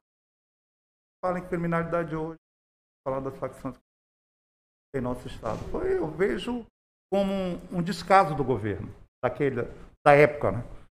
Governo de 16 anos atrás, 7 anos, que foi Renan? governo Eduardo Braga. Governo Eduardo Braga preocupou muito em perseguir policiais, preocupou muito em prender policiais. Esqueceu que tem que investir nesses trabalhadores não perseguidos. Criou, a, acho que vocês lembram até na época, uma operação mirabolante, aí, operação Águia. Peixe, policiais presos, tudo Sim, com sim. interesse político, ia ser candidato a presidente da República. Eu todo, tanto é que depois da operação rapidinho ele deu entrevista no Fantástico deu- e ali mostrou a fragilidade da segurança pública. Quando tem essa fragilidade na segurança pública, quem é que cresce? O crime. O crime vê a felicidade e entra. E ali foi onde surgiu a primeira facção em Manaus. Ali surgiu a FDN. Foi a facção de um- uma pessoa que era um criminoso de pequeno potencial, que era do Isso lá Estúdio. atrás, quando Lá o senhor já atrás, tinha colocado no, no Face. é, é, a gente viu que houve um descaso. né? Tanto é que surgiu a facção comandada por um cara que era da, da a gente policial chama, da leve. que Era um cara que era discutido. Carteira dentro de Uhum. ônibus, Zé Roberto. Zé Roberto passou de um criminoso de pequeno potencial ao comando de uma facção. E a gente ficou sem entender. Como é que um cara que era da leve, de descuido de ônibus, surge com uma facção grandiosa, já com 7.500, naquela época, homens, É mais que, policiais, né? tinha mais do que a estrutura da polícia militar no Amazonas naquela época. Era 7.500 homens associados à facção. E a gente viu tudo aquilo que a gente falou lá atrás, daquele exército invisível que tava, se- ia ser criado em Manaus. Ia ser cooptado nossos jovens, nossas crianças. Foi concretizado por caso do governo, por não querer investir na segurança pública, não querer cuidar desses homens que estão no dia a dia, no sol, na chuva, no combate ao crime. Muito pelo contrário, preferiu perseguir, criar fatos para tentar se promover politicamente. Deu no que deu. Apareceu uma facção logo em seguida, como o crime é assim, vê a fragilidade do Estado nessa área da segurança, quer tomar conta. Em seguida veio o PCC. Logo em seguida, dois anos depois, estava se instalado o PCC no. Começou essa guerra entre as É. facções, né? E Começou aí essa briga, né? Só que a, a- como a FDN era do Estado, estava bem estruturada economicamente, entendeu? Com toda uma estrutura de poder, né? Era uma empresa, tinha o tesoureiro, colaboradores, os soldados, os gerentes, era tudo financeiro, bem estruturada, né? totalmente estruturada a FDN. Quando ela viu mesmo com o nome, ela já estava totalmente estruturada. E a gente que estava na linha de frente, a gente estava começando a ter dificuldade pelo tipo de armamento que eles tinham nosso. E nessa época a gente só tinha pistola ponto .40. Ele já estava com fuzil. Ele já estava com a 9mm, com pistola Glock. O poder era muito superior ao nosso. Mas mesmo assim a gente continuou dando esse combate. Até lá não tinha conflito entre as facções e, e a polícia, tinha um respeito, né? Já tinha um medo. Acabou quando decidiram matar um delegado, Oscar. Foi morto pelo um dos membros do poder, né? um dos comandos da facção criminosa, que de forma covarde. E a gente viu que a gente estava fragilizado chegaram ao ponto de matar um delegado na porta da casa dele com a criança na mão. Acabou o respeito, acabou tudo aquilo que a gente defendeu lá atrás, a gente lutou para que não acontecesse alertado, e o governo não dava atenção. A partir da morte do Dr. Oscar, a gente começou a repensar isso, né? principalmente nós, de rua, estamos a rever tudo isso e de forma a gente a tratar essa briga entre facções e polícia. Gerou um conflito, gerou um conflito. Matou um delegado que era querido, matou um agente público. É sério. O cara tem a coragem de matar um agente público, depois vai estar matando promotor É como se ele tivesse exatamente atuando contra o Estado. contra o Estado. A- É, ele- ali, a partir do momento que ele tirou a vida do delegado, ele não matou uma- um delegado, ele matou um agente do Estado. do Estado. Foi um conflito com o Estado. Mas culpa do próprio Estado. Permitiu, que aceitou o crescimento dessas facções. A gente tentou, de alguma forma, trazer um combate mais efetivo, que criou um conflito entre a facção e a polícia naquele momento. E a gente já tinha um outro conflito. Tá? Tinha entrado o PCC. Uma, tinha uma outra facção, era não sei o que, apo, apoio do Rio. Já tinha uma outra tentando se instalar. O Comando do Norte era o. Não, não, era. era CV, a- Comando a- Vermelho, não. PCC, O Comando Vermelho depois. Era. Era. ADA, ADA, ADA, A- Amigos ADA, amigos do, do Amigo do. É, A ADA estava tentando entrar. Nessa época eu fui lotado na, na DEPRE.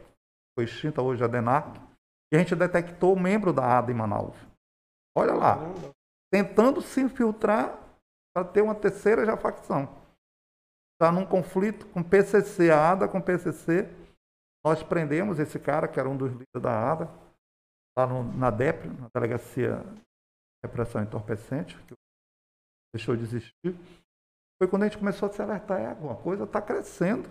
A ADA está entrando em Manaus. E essa, com essa briga entre esse poder, a FDN vai se alia ao, ao Comando Vermelho. Viajaram e fizeram Aliança. Isso em. Mais ou menos. 2015 já. É agora, já tá, mais- Já agora, 2014, 2015. Eles se aliaram ao Comando Vermelho né, para fortalecer, para combater a ADA e o PCC. Eles ficarem fortalecidos e deu certo. Né? Até dois anos atrás, eles tinham trabalhando. Houve uma briga de comando é, das facções, né? houve uma desavença entre João Branco, Zé Roberto, Mano G, e decidiram separar. Romperam, o Vermelho rompeu com o FDN, começou as mortes. Ia acontecendo de forma escancarada em Manaus. Aquela, aquela questão no- nos presídios.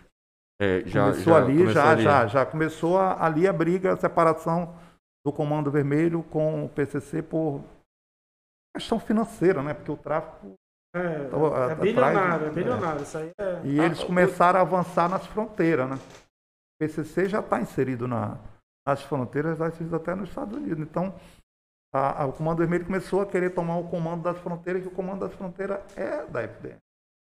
Era da FDN. E foi um acordo com o Zé Roberto, com Massalinas, teve preso em Manaus, aí depois que a gente vai entender por que, como houve a criação da FDN, Massalina teve Manaus preso, fugiu, foi uma fuga cinematográfica dentro do fugiu com dois colombianos de helicóptero. E como ele teve a proteção de Roberto dentro do presídio, ele decidiu dar esse apoio para o Zé Roberto. Foi assim que bancado pelo crime organizado, pelo, pelo, já pelo, pela, pelo crime mais forte, que é o crime da, da, da, da Venezuela, né? Era o Gilmar Salino, cara que tinha um controle do tráfico internacional que trazia a droga para Manaus. Como ele ficou foragido, procurado por todas as instituições de segurança, teve essa conversa com o Zé Roberto e abrir as fronteiras. Zé Roberto fortaleceu o FDN. E depois, com esse fortalecimento, veio o racha, né, por poder da FDN. com- Aí as mortes, todo dia. Complicado hoje, sem medo de falar, você ter um controle hoje sobre essas facções. Mas você acha que Porque deveria- deixaram crescer. O Estado permitiu. Não foi a polícia, foi o Estado que não investiu, que teve seus momentos de dar uma resposta O Estado ignorou a situação. e facilitou, não acreditou no crescimento, não se preocupou em investir na segurança pública, não qualificou os profissionais, não deu uma estrutura de polícia. Continuou, como eu sempre falo, continuou a brincar de fazer polícia. Hoje melhorou com, as, com a vinda do secretário Bonatti, com também o doutor Sérgio Fontes, que deu uma alavancada, somente na questão do tráfico de drogas, que eu estava no DENARC passou a trabalhar mais, ter mais, as- mais abertura com o próprio link com a Polícia Federal, que não tinha uma divergência, a Polícia o Departamento de Narcóticos, com, com a Polícia Federal, com a vinda do doutor Sérgio para a Secretaria, ele abriu as portas e a gente começou a ter o trabalho mais fortalecido no combate ao tráfico de drogas. E foi onde a gente começou a avançar, a fazer esses grandes apreensões através do RNA, que dava um apoio, né? De formação, através de e o link com a Polícia Federal. E agora com o Coronel Bonatti, o cara que é polícia, foi polícia de rua, policial, né? é um cara que gosta da polícia, que gosta de fazer segurança pública e que tem apoiado o, o- o melhor força que o secretário hoje atual dá para a gente é o apoio. Ele acredita nos homens. Ele jamais fica contra o trabalho nosso. Ele sempre acredita no que é feito, apoia as pessoas que estão realmente trabalhando, os bons policiais. Ele tem mostrado, faz parte de um grupo, ele faz parte, ele sempre está apoiando as, todas as ações da polícia. Isso é muito importante para a gente porque nos dá força. Reconhecimento, né? É... O reconhecimento em si, ele. E a credibilidade, você sabe que o secretário acredita no seu trabalho, que não tem desconfiança, que não quer perseguir. Porque antigamente você, policial de rua, prendia alguém se um problema que tivesse na rua, que isso é natural da atividade policial, às vezes o cara reage, você tem que agir de forma mais forte. Aí, como você falou, aí vem a mídia. Ah, o, o cara, o cara é bonzinho, o policial, olha aí, bateu, matou. Não sabe o que aconteceu lá, ele não está lá no momento. Ele não sabe qual foi ele a Ele não conta a real história é. toda dele. que aconteceu. Ele só conta do final, mas a, o que aconteceu na, na ocorrência toda ele não conta.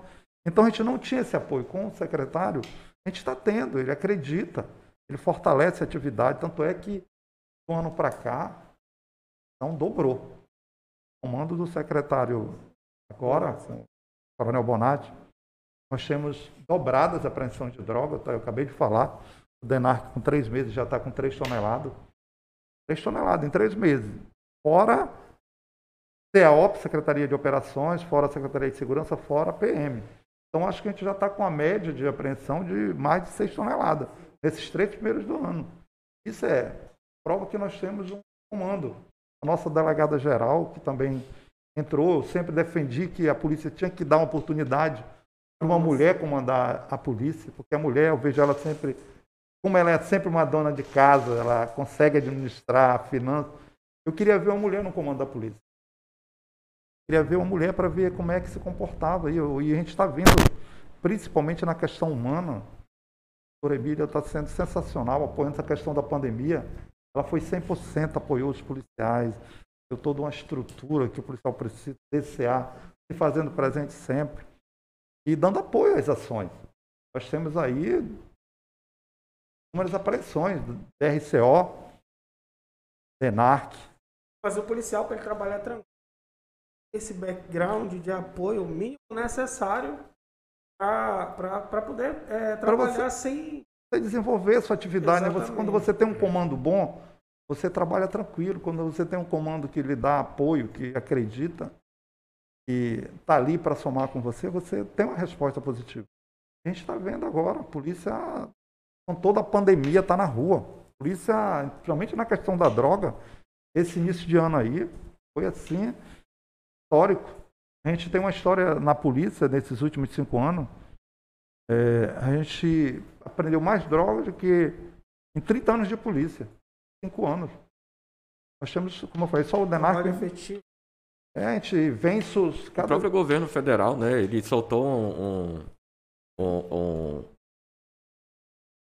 uma, uma, notificação de que durante todo o governo, desde que, que assumiu o ele fez mais apreensões do que todo o governo anterior. Então a gente, a gente, a gente tem mostrado isso, né? Não é com conversa, é com. Até você pegar resultado, a mídia, né? resultado. E a gente tem visto aí esses três meses aí, com toda a pandemia, com toda a morte de colegas policiais, a polícia está na rua, está cumprindo com sua obrigação, está dando resposta para a sociedade, que nós somos servidores públicos, somos pagos pelo povo, tem a obrigação de dar essa resposta, mas para a gente poder dar, a gente tem que primeiro estar tá seguro, estar tá com a nossa garantia, estar tá sabendo que a gente vai e volta, que a nossa família está segura. Eu sempre falei que como é que um policial vai dar segurança se ele está seguro dentro de casa. Se a família dele não está bem, se a família dele está doente, se a família dele não tem alimentação decente. E é onde atua o psicológico do cara, né? Porque o cara que vai trabalhar do jeito que. desse jeito, volta, inseguro. Né? Para né? você, né? você dar segurança, você tem que ter segurança sua e de sua família. Eu hoje, todo mundo até brinca comigo, já, já tem idade. Eu tenho nove né? anos a mais para me aposentar, mas eu ainda me acho com condições de dar essa resposta para a sociedade. Produtividade, entendeu? a gente tem né? feito com muito amor. A gente, quando a gente prende uma quantidade dessa de droga, é uma felicidade para a gente, porque nós temos pleno conhecimento que A droga, ela desestrutura não só a criança, a família, A família toda. toda. E a nossa ideia dentro do DENARC é trabalhar essa questão, tirar essa droga para acalmar a família, trazer essa tranquilidade, porque quando a gente estava na DEPRE ainda, na antiga DENARC, via muito que a gente fazia o tráfico doméstico, gente não faz mais. Muito raro, só quando tem pedido, faz mais esse tráfico pesado, né? A gente via a família, cara. Estrutura totalmente. Não é só a criança que está viciada. Quando a criança vai para droga, a família toda se acaba, cara. A gente não via uma resposta. Não via assim, a gente ficar ali querendo fazer melhor, mas sem condições, sem estrutura. E era uma delegacia, mas quando decidiram fundar o DENARC, graças a Deus eu tive essa satisfação de participar dessa fundação, hoje, até hoje no DENARC, né? a gente começou a conversar sobre isso, trazer uma resposta mais efetiva, trabalhar o narcotráfico, nós trabalhamos mais com narcotráfico, para a gente diminuir pelo menos uma parcela dessa droga que entra no nosso estado. A gente aprende, vamos dizer, a gente aprende 2 mil, mas passa 10 toneladas. É assim que funciona. Hoje tem uma base Anzol, foi criado ano passado, está dando uma resposta muito boa, apreensões direto, tem lancha blindada lá, tem uma estrutura de polícia, mas mesmo assim ainda passa droga. acha que a, a, a educação, a linha de crescimento da criminalidade relacionada à educação, com essa falta de descaso, ela é, influencia mais assim? Muito, muito. Enquanto o governo não cair na real que a educação é a base para crescimento, para a evolução para diminuir o crime, vai continuar. Precisa ser investido na educação, na qualificação, na formação. Não é só a questão da educação. Tem que preparar o jovem para o mercado de trabalho, qualificar. Tem que abrir as escolas para curso de formação sábado, domingo. As escolas ficam fechadas. Nós temos homens, temos professores. Será que é, é, é, é, não é melhor investir num professor que hoje é uma carga horária, eu acho que não chega a R$ 3.500, 40 horas aula, do que investir 5 mil num preso?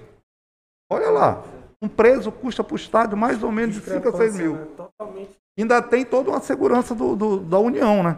Ainda tem a- a- auxílio, o auxílio presidiário. Se Ele vai tiver preso, filho, ele vai- aí recebe, cada, por cada filho. É, se, ele, se ele já tiver trabalhado de carteira assinada, etc. Tu já imaginou a inversão de valores? A inversão de valores. Porque a- É, é aquilo que eu te falei, existe uma inversão de valores. Né? O bandido ele tem mais direito do que o policial. É, o policial todo dia sai sem saber se vai voltar. É uma, é uma profissão diferenciada dos demais. Todo trabalhador pode errar e ele conserta. O professor, se errar, ele apaga. O médico, se errar na cirurgia, ele refaz. O policial, se errar, ele morre. Não tem como voltar. Numa, numa situação real, se ele errar ali, ele, tá, ele morre. É, a como, vida. é como se a, a, a tão falada é, dignidade da pessoa humana na nossa Constituição ela valesse para todas as classes, para todas as pessoas. E chega na hora de, de ver a situação do, do, do policial. É, isso aí, isso aí é ao longo dos anos. Existe, tem que mudar muita coisa, eu acho. Tem que ser mudado o pensamento, principalmente o pensamento das pessoas. Entendeu? Porque você vê, a gente acompanha a mídia aí, qualquer ação que tenha, a própria sociedade, muito raro, fica a favor do trabalho da polícia. Ele só pega a parte negativa, ele não pega a parte positiva. O policial ele tem que ser 100% perfeito. É o quarto falo poder, né? O chamado quarto poder, a mídia. Você faz, no longo da sua vida, 99% de coisas boas. Um deslize que você dá na sua conduta, Acaba acabou sua sua vida. Acabou, a mídia acaba em meia hora. Eu falo. Eu fui muito perseguido, eu sei o que é isso. Eu, ao longo desses 39 anos, tenho uns, acho que uns seis anos ao mérito, elogio, nem se conta, mas não serve para nada, mano. Um deslize meu, acabou tudo isso. Ninguém vai lembrar. Vou lembrar. Vão né? atacar o lado que você fez que de errado. pontual. Aí a gente, a gente fica vendo que existe uma inversão muito grande. Eu acho que é essa, essa coisa, essa conscientização tem que passar do povo, tem que começar do povo. Tu vê nos Estados Unidos, o povo aplaude qualquer ação do policial. Ajuda, né? É, o policial chega num, num bar, num restaurante, ele é bem tratado, tem café, tem água, tem tudo. Aqui o policial, se chegar, mano, vai ser maltratado. Só por ser polícia. É complicado, tem que mudar esse pensamento. Essa coisa tem que partir do próprio povo. O povo tem que acreditar na sua polícia. Eu acho que algumas coisas houve excesso no passado. Hoje são muito raros. Eu não quero dizer que o policial é 100% correto, até porque em todas as profissões tem né? Tem profissionais tem, e profissionais. Tem os bons e os maus. Mas eu, hoje eu sem medo de errar. Pelo tempo que eu tenho, pelo tempo que eu conduzo o sindicato, hoje 90% ou 95% dos policiais trabalham de forma correta. De forma correta. Você vê pelo. Você acompanha pelos índices. Você quase não vê escândalo na mídia. Você vê algumas coisas muito raras, que são fatos isolados acontece às vezes, mas são fatos lá do cara não está ali agindo na função de polícia, ele está às vezes numa festa na, ali. São fatos isolados, ele não está ali na função. Ele está como cidadão comum, mas ele é um policial. A lei diz isso, o policial é policial 24 horas. Se ele não agir num crime, ele vai pagar, ele vai ser punido. Prevaricação. É, vai teve até aquela questão aqui no, no, no Porão do Alemão, né? E, e que eu, é, é, eu não sei se foi uma lei estadual ou alguma coisa assim, é, de que eles queriam fazer, estavam fazendo um projeto que o policial tinha que deixar a arma lá na entrada, né? Pode, e entrar lei, sem a, a, a, lei estadual não pode estar acima da lei federal. O policial, o policial, ele é bem claro, ele é policial 24 horas. Ele tem que estar com sua arma na cintura. Hoje, tem um próprio uma portaria da delegado geral, eu não sei se foi já está em vigor, mas eu acho que está e autoriza o policial a entrar até em igreja. Porque é um instrumento de trabalho dele. O crime hoje está acontecendo em todo canto. Aconteceu o crime já dentro de hospitais públicos. Sim. Então hoje o crime evoluiu, as facções estão aí. As facções não respeitam o local de trabalho, não respeitam o povo. Quando eles saem para fazer, eles vão com aquele instinto, eles sabem que eles estão ali para ganhar ou para perder. E geralmente eles vão para ganhar. Tanto é que o poder de fogo deles é bem superior. E eles não têm assim que dar resposta para a sociedade. Eles vão fazer o crime porque eles não têm que responder processo, eles não respondem criminal, não respondem administrativo. O policial tem que pensar. Ou se eu atirar. Ele não tem esse, essa dúvida na cabeça, não, não existe. Não há para fazer, ponto. Ele sai decidido. Então, tem que haver essa mudança, tem que haver esse entendimento. Eu acho que essa inversão de valores tem que acabar.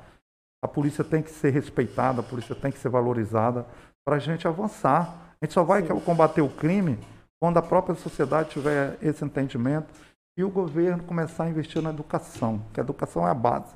É a base para tudo, é a base da criança, do jovem, do adulto e para ter uma cidade tranquila. Sem educação e sem investimento na segurança, a gente não vai combater o crime.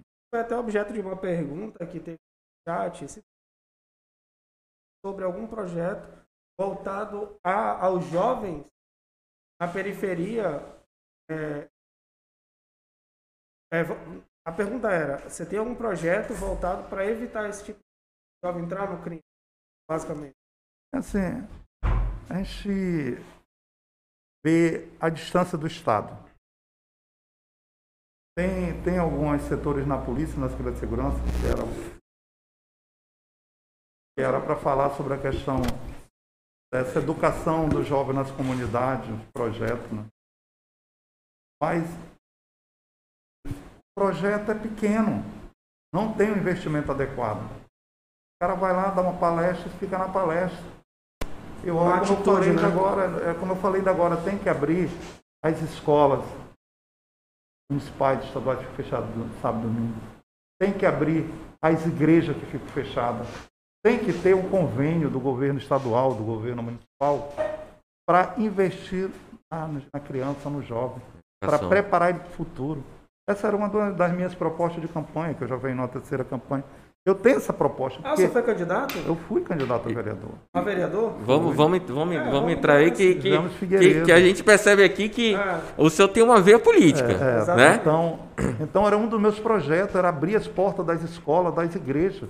O convênio com o Estado é, é isso aqui. É como eu falei, um professor custa 3.500. O professor vai ter uma carga horária, vai pelo menos dar aula, qualificar e preparar um jovem para o mercado de trabalho. Aí, num, num mês, ele prepara aí 200 alunos, 200 jovens. Mas não querem, eles preferem, como eu falei, gastar 5 mil reais num homem numa cadeia. Um homem na- dentro da cadeia pública, que são terceirizados hoje, é 5 mil por baixo, bicho. Mais uma, uma- um apoio aí de verba, né? Do governo federal, auxílio. Eu, eu- Brincadeira. eu- eu queria entrar um pouquinho é, é, nesse assunto. Olha, vamos, antes de entrar na, na- na política e na- na- nas campanhas, entrar na, na questão da ressocialização. O que, que o senhor acha é, em relação à ressocialização? Porque o preso ele, ele tem a, a liberdade ali privada exatamente para ficar um tempo, a ideia é mais ou menos essa, ficar um tempo preso, privado de liberdade e de contato social, porque ele não tem condições de viver em sociedade. Então ele tem que passar por uma ressocialização. E aí eu queria, eu queria saber um- um- o que, que o senhor acha é, dessa ressocialização. Falar em ressocialização sem educação não existe. Para mim, as cadeias públicas tinham que ser diferenciadas, tinha que ser tipo uma cadeia que qualificasse, que tivesse uma formação, entendeu? Sem isso, é difícil. O cara passa lá 5, 6 anos, não estudou, não fez curso de formação. Como é que ele volta para cá para o mercado de pior, trabalho? Na realidade, E lá pior. dentro, lá dentro não tem nada, nada, nada. Tem que pra- se criar cadeia agrícola com formação, com qualificação. Isso eu defendo. Só vai mudar a criminalidade quando você preparar o jovem para o futuro. Como é que você prepara o jovem? Ah, Qualificando, preparando o mercado de trabalho. O cara passa cinco anos lá, com a mente vazia, junto com várias pessoas do crime. Ele vai sair Pensando dez vezes pior. Porque não houve. A ressocialização tem que começar dentro da cadeia Ou pública. seja, o Estado falha antes de prender ele e falha na hora de prender ele que Aí Mas traz de volta a para cá, dá tem. liberdade. Sem o cara ter uma qualificação, sem o cara ter uma formação, ele vai fazer o quê? Vai voltar para o crime. Não E, tem e lá como. dentro ele já aprende, né? Aí aprende muito mais, porque lá está dentro com, a- com- com os Com grandes. piores, é o que chama, é uma faculdade, né? O cara entra na Faculdade do crime, faculdade do crime. Dentro da cadeia pública tem tudo. Tem uma estrutura que vocês nem imaginam. Lá tem os líderes, tem os caras que mandam. É, é tudo organizado. Os xerifes, né? Quem manda hoje na cadeia pública não é a segurança, não, mano. Quem manda são os presos, são os xerifes. Não à toa houve aquela rebelião que, se duvidar, foi maior do que o próprio Carandiru, né? O massacre. Você vê, é, foram 60. Nem lembro qual foi o número exato, mas foram mais de 50 pessoas mortas. Não, foi muito mais. Muito mais, né? Pois é. Foi mais de 100. Pois é. Então foi um massacre. Mas assim, a gente, a gente vê a distância do Estado. Eu só, só vejo a ressocialização através da, da formação. Tem que se criar cadeias, entendeu? Que invista nessa área. É cadeias agrícolas. Nós temos terra.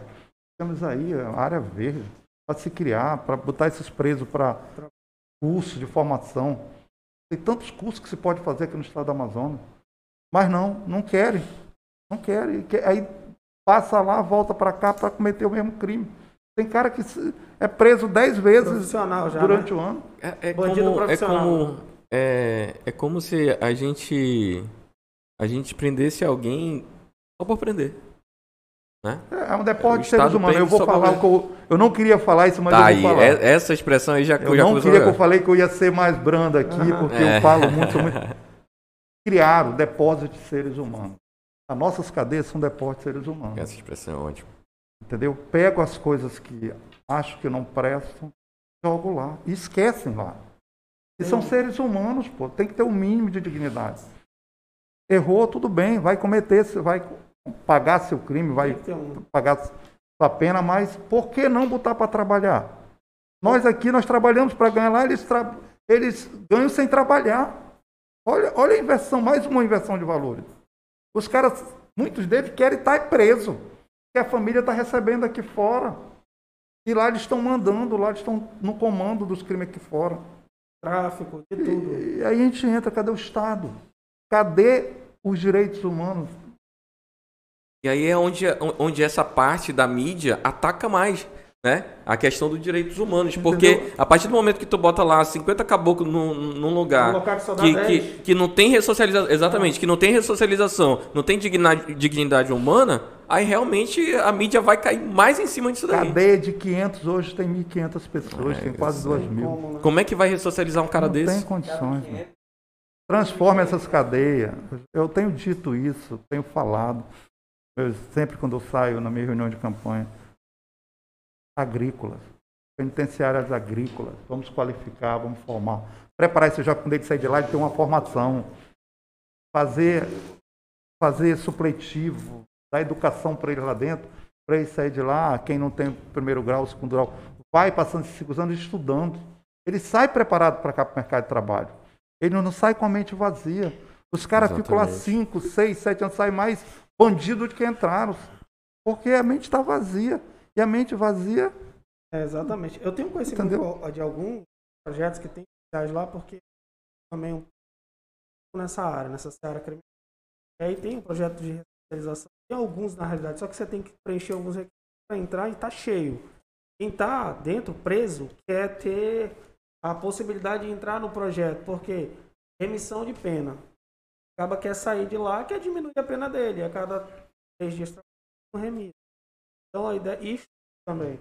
Existe até que existe um projeto, só que não dá para abarcar todo. Na verdade, a estrutura é muito grande.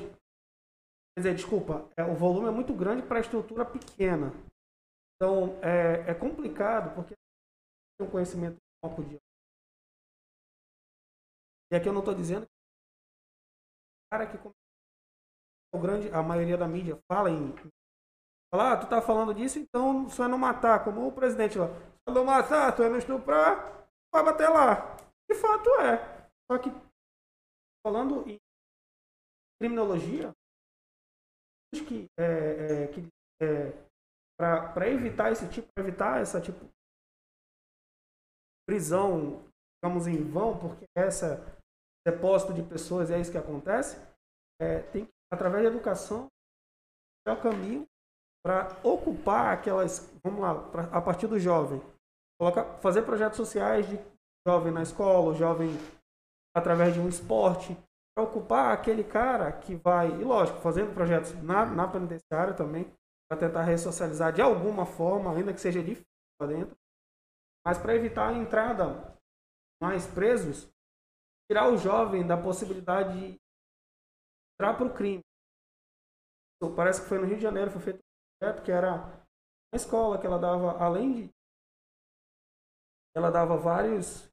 É, é, várias aulas de vários esportes. E aí o, a criança, o jovem, entrava naquilo ali e de alguma forma se inserir na sociedade, no mercado de trabalho, de forma que diminuiu o índice de criminalidade naquela região, porque os próprios é, é, bandidos talvez estavam saindo, não estavam entrando, concordavam, lógico que alguns, né? E aí naquela região diminuiu. E, e diminuiu também naquela região porque assim, o Estado ele, ele funciona, eu posso dizer, planos de emergência e politicamente é, é, populares. É, tem que ser um, uma, há um populismo. O, o Estado em si busca remédios que, teoricamente, a grande massa acredita a pena. A pena de um vai resolver o crime. Às ele não vai chegar ali, nunca leu o código. Estou aqui. Homicídio. Não vou mais cometer. O cara não quer nem saber. Só que para a população, o que é que faz? Eu... E aí tem que ser feito o estudo. Lógico, esse estudo é, é, conseguiu-se uma baixa na criminalidade, mas através de estudo. Só que aí já entrou nessa transição de governo para governo, já acabou com aquele projeto. E aí entra o que você queria ser vereador, tem políticas públicas para o município.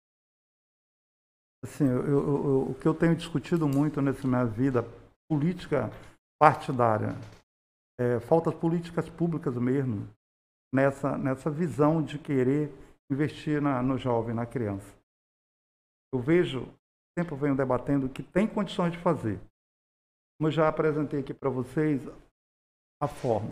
Nós temos colégios fechados sábado e domingo, onde poderia estar sendo usado, tem quadra de esporte, tem toda uma estrutura para investir no jovem, na educação, no esporte, na cultura. É muito importante você preparar o jovem para o mercado de trabalho, para o esporte, e nós temos as igrejas. As igrejas só funcionam à noite, gente.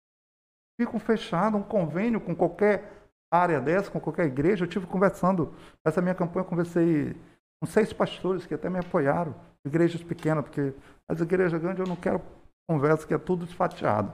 Gosto das igrejas pequenas que estão dentro da comunidade realmente levando a palavra. E a gente vê a necessidade, dá para fazer. Se você, o, o Estado oferecer ali dois mil reais para ele ceder aquele espaço, eu tenho certeza que eles cedem, porque eles já fazem muito com pouco que eles recebem. As igrejas fazem um trabalho social tremendo. Eu acompanhei agora na campanha. Acompanhei seis igrejas pequenas, igrejas de bairro, que os caras têm um trabalho social que era obrigação do Estado resgatar vidas. Eles vão lá no meio do, do, do crime, vão dentro das penitenciárias sem estrutura nenhuma. Você imaginando convênio para te dar a tua igreja para fazer um, um, curso de formação com aquelas crianças, aquelas comunidades, dois mil reais. O cara vai estar super feliz e vai estar fazendo o trabalho dele duas vezes melhor. Ele já faz sem ganhar nada do Estado. Agora, ninguém quer investir na educação. Quem quer investir na formação? Eu tenho um trabalho, desde que eu comecei no sindicato, com esporte. Ajudei a turma do Jiu-Jitsu. Elvis Damasceno, depois subsecretário, depois assumiu, esqueceu todo mundo, esqueceu o trabalho social que ele tinha. E eu continuei apoiando crianças, crianças. Criança, você é doido que não dá voto, mas eu não estou pensando no voto. Estou pensando em preparar aquela criança para o futuro. Eu tiro essas crianças daqui, ele não vai dar trabalho para a gente. Porque senão, se eu não cuidar, lá na frente eu vou ter que estar tá aprendendo. Mostra um caminho para ela, que não é só ali a criminalidade. Tem um trabalho né? social dentro do Viver Melhor. 150 crianças. Dá 60 da escolinha do Flamengo. Quem sabe disso? Hoje já estão disputando, tem uma turma aí, está disputando o campeonato da Alvorada. Já está na final. Crianças que ninguém valoriza, que não tem apoio de ninguém. Aí tem que ter eu, professor, com toda a dificuldade lá, cuidando das crianças no papel de pai. Papel do pai, o papel do Estado. Papel do pai, porque ele educa melhor do que o pai, porque tem uma disciplina, eu vou assisto. O cara chama ele de professor, é bom dia, boa tarde, tem que estar com as notas em dias para participar. Então ele tem um cuidado como pai. E a gente fica admirado, são 150 crianças, cara. E a gente só sabe falar. Eu até falo, pô, o pessoal só fala o mal do Viver Melhor. A gente não vê ninguém entrar com um projeto dentro do Viver Melhor. Não dá uma solução, né? Para dar uma solução para aquele crime que está lá. Transformar o Viver Melhor como o pior conjunto de Manaus, o conjunto do crime. Mas não é bem assim, não. Tem famílias morando lá. Tem família. Agora, quem é, é de quem mais é sofre, né, ali? Vou voltar a atacar o Estado. O Estado pegou, tirou gente da Zona Leste, da Zona Norte, da Zona Centro-Oeste, saiu tirando aqueles que moravam no locais de Ribeirinho, criaram um depósito de pessoas. O Conjunto Vermelhão é um depósito de pessoas. Jogaram quase mais de 30 mil famílias lá dentro. Tem apartamento que tem três famílias. Três famílias. Eu vivenciei isso. Jogaram lá sem estrutura. Antigamente não tinha escola, não tinha hospital, não tinha nada. Eles tiveram que ajeitar ali dentro. E está lá abandonado. Qual é, qual é, o investimento do Estado lá? Nenhum, é zero. Aí estão falando no crime. Aí veio os inteligentes de São Paulo, está com dois anos, três anos, três anos para Manaus, para falar sobre crime chamar a atenção da gente, porque o crime no, na Zona Norte aumentou. Eu participei disso representando o DENARC, numa reunião que teve na Secretaria de Segurança. Eu fiquei esperando os caras preparado, né? Tudo bacana. Doutor de slide, cara, tudo. Eu olhando, não sabia quem era, né? Eu tinha visto os caras. Aí começou a largar porrada na polícia. Aí falou da, da Zona Norte. O índice de criminalidade maior no estado da Amazônia na Zona Norte. Aí eu, epa, peraí. Aí levantei. Quero agora defender. Eu digo, você falou da Zona Norte. Qual foi o investimento do Estado na Zona Norte? para o crime não aumentar? Nenhum. Aí por que você está falando isso? Você sabe que o governador fez? Tirou toda a parte ruim que tinha de Manaus, jogou dentro do Viver Melhor. Sabe quantas mil famílias tem lá? Onde é que o crime tinha que aumentar? As invasões de Manaus são na Zona Norte, que não tem mais onde invadir. Manaus tá, com- na época eu falei para ele, Manaus tem 10 invasões. Tu acha que o crime ia aumentar onde? Diminuiu na Zona Sul, na Zona, na zona Oeste. Porque jogaram tudo só para uma zona. Só tem uma delegacia. Tem um polici três policiais, um delegado e um escrivão. Para atender aquela área gigante. Todinha. Ou Quanto- seja, a Zona Norte, só para concluir, era o terceiro colégio eleitoral, hoje é o primeiro. É o primeiro. Os caras não sabiam disso. Eu digo, então não venha querer discutir o que você não conhece, meu amigo. Eu criei a confusão lá, acabou. Eu digo, pô, de onde tu és? É, a gente foi contra de São Paulo, então tu não pode discutir o nosso estado. conhece a realidade. Tu conhece só por foto, lá de cima tirando foto. Número, né? Tu conhece número, estatística. Tu não conhece a realidade, meu amigo. A realidade sou eu, os colegas que estão na, na ponta. Atuando, né? Realmente o crime está lá. O índice maior é lá. Mas o Estado não fez nada para diminuir. E quem causou esse índice, foi- o indicador foi o próprio O Estado. próprio Estado. Tem duas delegacias na Zona Norte. Santo Telvino, que só trabalha até 6 horas, e o sexto DIP, que é um plantão geral. Que fica para tomar conta de. Quantos homens? Delegacia dessa? Delegado, escrivão, no máximo quatro policiais. Brincadeira é brincar com a segurança pública, é brincar de fazer polícia. Ali dentro do Campos Salles, né? Hã? É, é ali dentro do Campos Salles. Não, do Campos Salles é, é o vigésimo, que também tá, trabalha até 6 horas. Porque não tem efetivo para ficar à noite. Não tem O último concurso concurso tem, 2000, tem 10 anos? Exatamente. vai para 11 anos.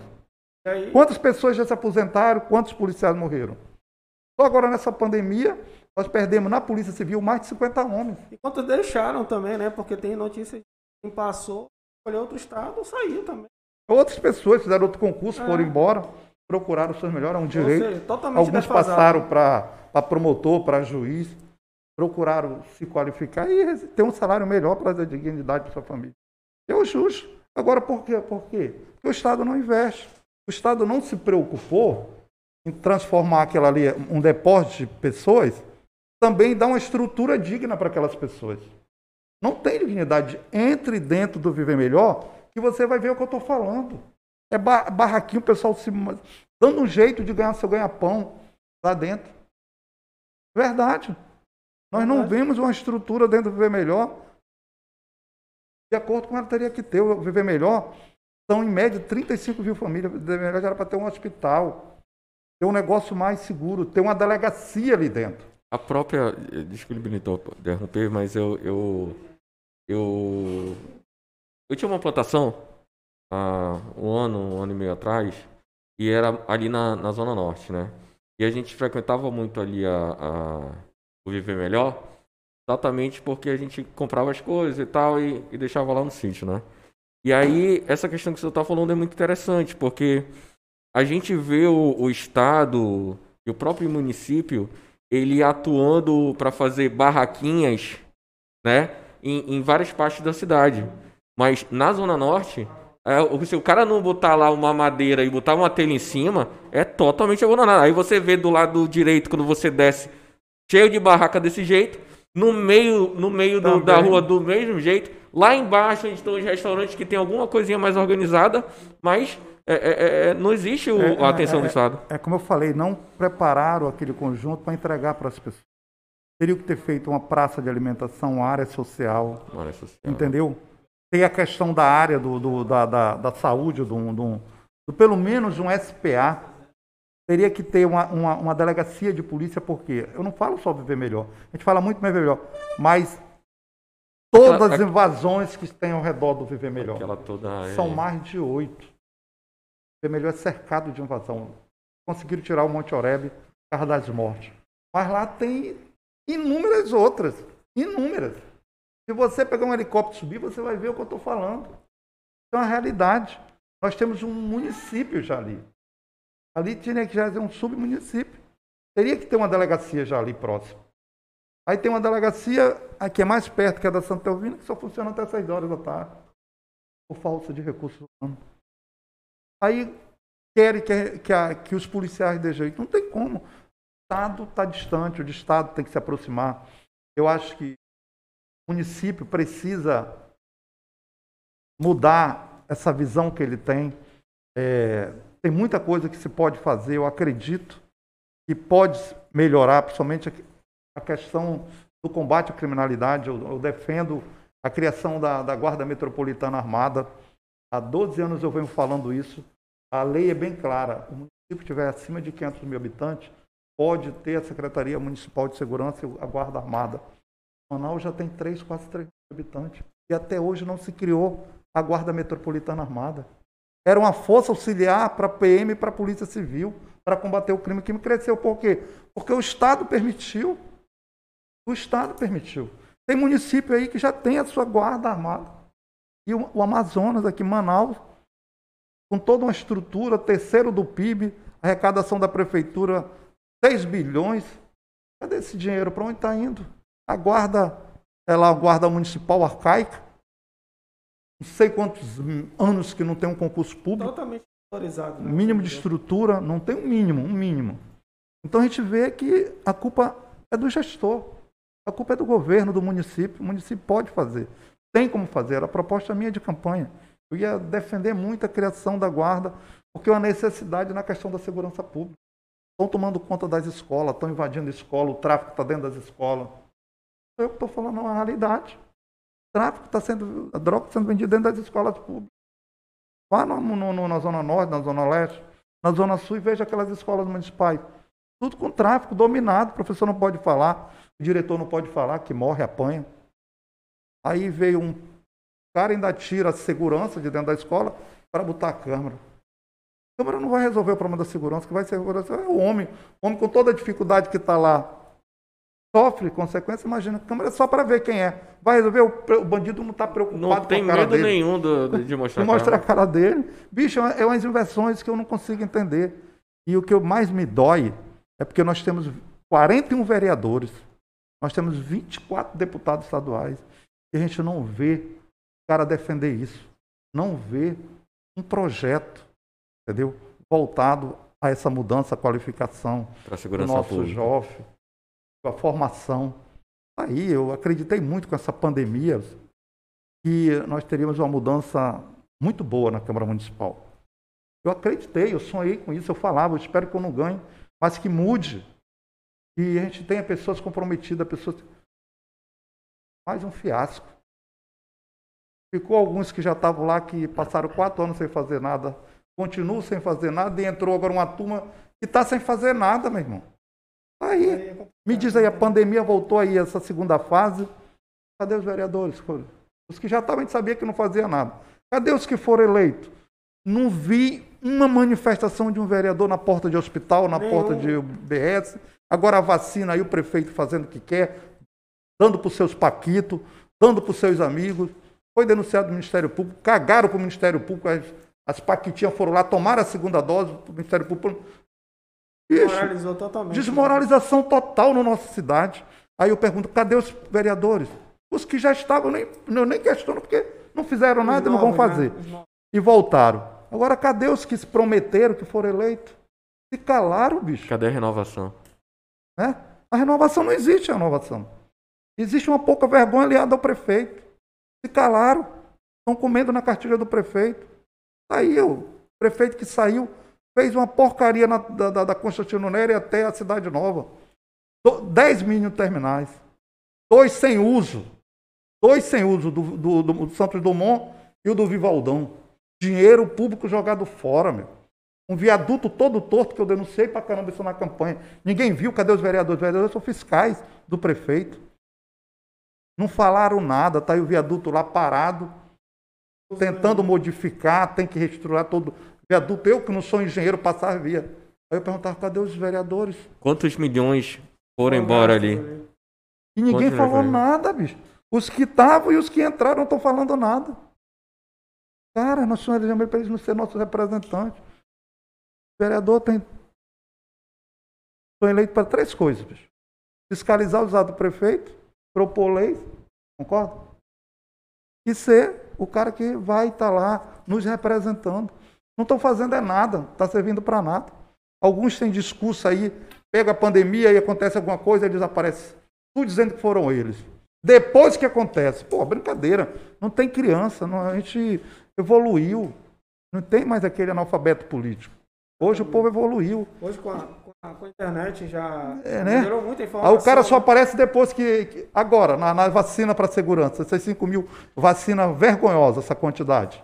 Aí apareceu deputado, apareceu vereador, dizendo que ele foi o pai da criança. O pai da criança, se ele tivesse ido para a porta do, do, do quartel, para a porta da delegacia geral, para a porta da, da, da sede do governo, para a porta da prefeitura lá, Buscar, né?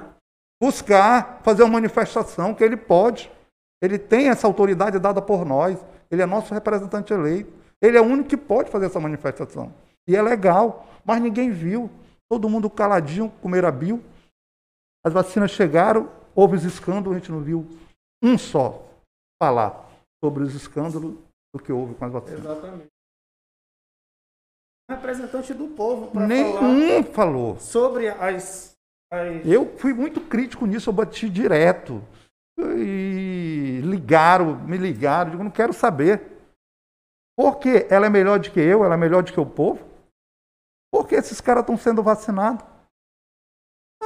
E a polícia? Né? A polícia estava, pelo que eu vi, a cartilha de vacinação, ela, a polícia estava depois dos Depois dos- presidia- Dos presidiários. presos. Já pensou? Você vê de que forma nós vemos sendo tratados todos esses anos. Uma forma absurda, um descaso com esse servidor que sai para trabalhar, de- colocando sua vida em risco. Colocou, agora a pandemia mostrou. Sim. Você está lá. Eu carreguei cilindro. Eu carreguei cilindro. Muitos colegas carregaram cilindro, cara. Se expondo no momento difícil que a gente sabia que a população precisava daquele socorro na questão de humanidade. Todo mundo saiu dentro de casa, todo mundo colocou sua vida em risco, sabendo que poderia pegar aquela doença trazer, porque a gente estava entrando no hospital e estava pegando em material que estava sendo pego por um monte de gente, botando no ombro. Vocês viram, hein? a mídia mostrou, a gente não está falando besteira. Nem isso valorizaram a gente. Fizeram um trabalho muito bonito. Morreu cento, até semana passada, eu acho que não sei se já morreu mais policial agora. Nós tínhamos 174 servidores da segurança, entre policial militar e civil, mortos por essa pandemia. É grave. Aí vem também a família que são afetadas. Família. Você pegou, você leva para dentro de casa. Não é só um policial. Então a gente não vê um investimento sério, não vê uma preocupação com esses servidores. Fui muito crítico, critiquei muito. Vou continuar criticando. Eu acho assim, a saúde, a segurança, o pessoal do SAMU, dos bombeiros, tinha que ser vacinado, tinha que ser prioridade. Esse pessoal que está na linha né? de frente, para você ver, o pessoal da saúde não va- sido vacinado, que estavam na linha de frente, e os paquitos, os amigos, Já foram tinha. vacinados. Agora, cadê o a, direitos humanos? Cadê o Ministério Público?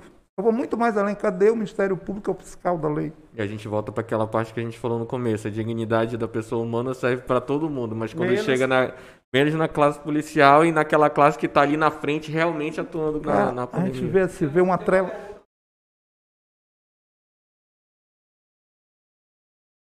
A gente vê um atrelamento do- dos órgãos com. Isso, pronto. A gente está falando sobre direitos humanos, a inversão de valores que tem, e eu vou pegar o que o, que o Fábio falou sobre o acesso à internet que as pessoas têm. Isso, a gente vê o delegado da Cunha mostrando o trabalho da Polícia Civil. Eu acho que isso aí é um caminho para que as pessoas que estão em casa vejam o trabalho da Polícia Civil, comecem a se informar melhor e vejam o trabalho da polícia. Eu acho que é por aí que, porque hoje, no meu ponto de vista, a mídia faz um desserviço pro policial. Hoje em dia ele divulga a morte e ó, o policial matou, mas o, o, que, o, o que o da Cunha tá fazendo, porque eu sou, eu sou, eu estou assistindo. E o que eu vejo é o trabalho dele, a dificuldade que Sério? ele tem. Ele mostra para as pessoas como é que é o trabalho. E as pessoas começam a ver, pô, o trabalho da polícia é importante.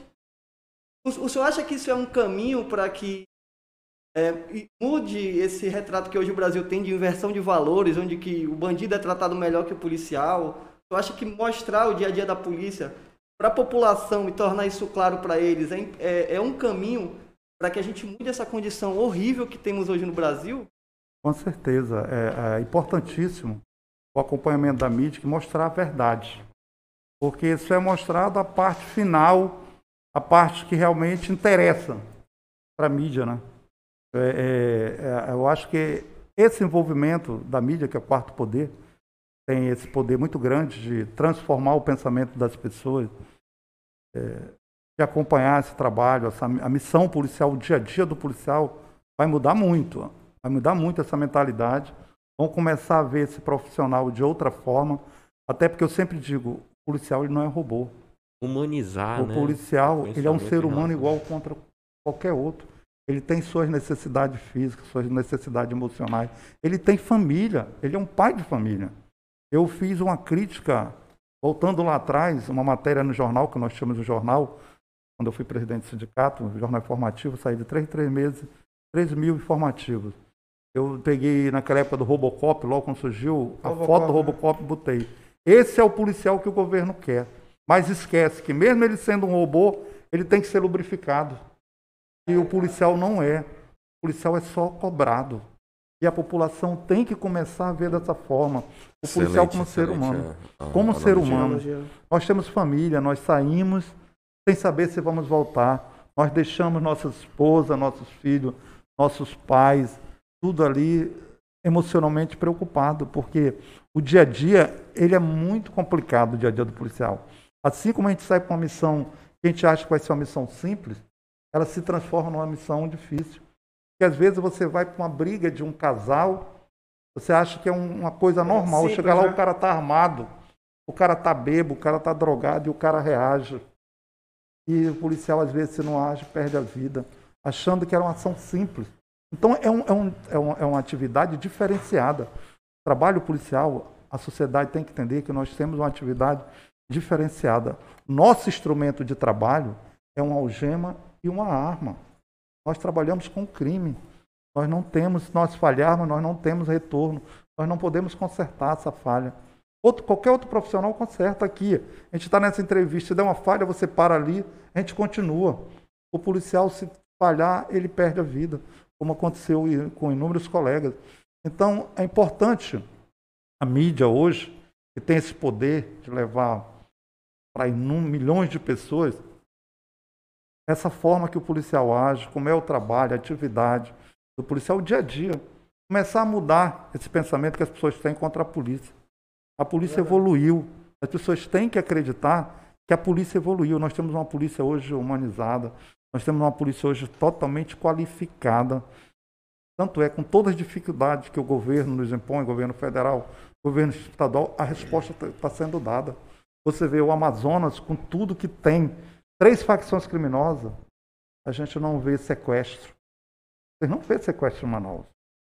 Ninguém observa isso. Você não vê índice de grande repercussão que não seja descoberto.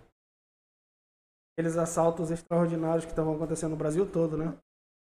Então você vê que a polícia está na rua com toda a sua dificuldade, com todo o descaso do governo, mas nós temos bons profissionais, nós temos pessoas que vestem a camisa da Polícia Civil, que luta em defesa do povo, entrega a sua vida. Eu conheço colega que morre para defender o direito da pessoa. Tiro por alguns que eu convivi, eu posso assim confiar, eu tenho uns amigos que a gente é conhecido como os loucos, mas não é louco, a gente tem essa coisa de defender o direito da pessoa. E tanto é que eu ainda estou aqui, 39 anos, muita gente devia ter em casa, eu digo, não, ainda tenho condições de dar uma resposta para a sociedade, de De dar servir. uma parcela de contribuição que eu venho dado até hoje, com toda a dificuldade, com toda a perseguição que eu servi. Tenho dado de forma positiva e, e eu quero levar isso para minha aposentadoria, eu quero sair da Polícia Civil de cabeça erguida, é mostrar a história que foi construída do meu pai e meus irmãos que se foram, deixaram aí sua história construída, mas com respeito às pessoas, com dignidade, nunca com corrupção, nunca com coisa errada. Nós ficamos muito conhecidos em Manaus. A gente tinha um pseudônimo, né, que eu não vou citar aqui, porque esse é passado, mas que criou um respeito. A polícia, quando se falava o nome da gente, respeitava. É como se eu não quero que as pessoas tenham medo de mim. Eu não quero que a pessoa tenha medo da polícia. Eu quero que a pessoa respeite o profissional de polícia. Eu quero que o policial seja respeitado através do trabalho que ele desenvolve. Mas tem alguns, alguns setores da mídia que tentam transformar. É o que, isso. dá, o que dá mídia, né? o que dá clique, a pessoa vai lá e coloca. Policial é, matou o fulano, só que quando na realidade ele defendeu por conta dessa defesa. Só que o que, que dá É. imagem? O que, que dá, dá visibilidade? O jornal ele trabalha É, a polícia, né? é- ela, ela, ela, ela dá resposta, ela dá mídia. É. A polícia em si, qualquer fato negativo da polícia, é mídia. Porque vem as críticas, então as pessoas usam essa parte negativa para fazer uma matéria. Eu Ainda, acho que nada ainda dessa- mais no atual governo, né? Porque o atual governo, ah, é pró, digamos, pelo menos ele vendia pró-policial. Então, é, a galera quando vê algo que algo que eventualmente vê ou que correr não é uma, uma difusão dessa, dessa notícia é, é, fora do contexto, digamos assim, porque em outros tempos não seria tão relevante. E sim, buscaria-se a necessidade da realidade, de a realidade. Então, por exemplo, ah, aconteceu um homicídio, beleza, em que circunstâncias? Defendeu? Ou ele matou mesmo, como está sendo veiculado? Porque é isso que há uma. Não vou dizer que toda a mídia, parte da mídia. Para trazer para esse lado político, e aí já fica esse bolsonarista, e aí gera essa dicotomia, a galera quer, quer ver, ver muito, né? E aí essa discussão vai além do fato aconteceu. Eu falei, é, você tem todo um trabalho, você tem uma história, você tem é, elogios, tem um mérito, mas em um segundo Exatamente. é jogado tudo isso fora. Um deslize que você comete. Às Às nem vezes não é nem um deslize, deslize, né? é criado a situação para se transformar em um vilão. E até explicar É, não tem como, a mídia é o quarto poder, depois que ela joga, depois que sai.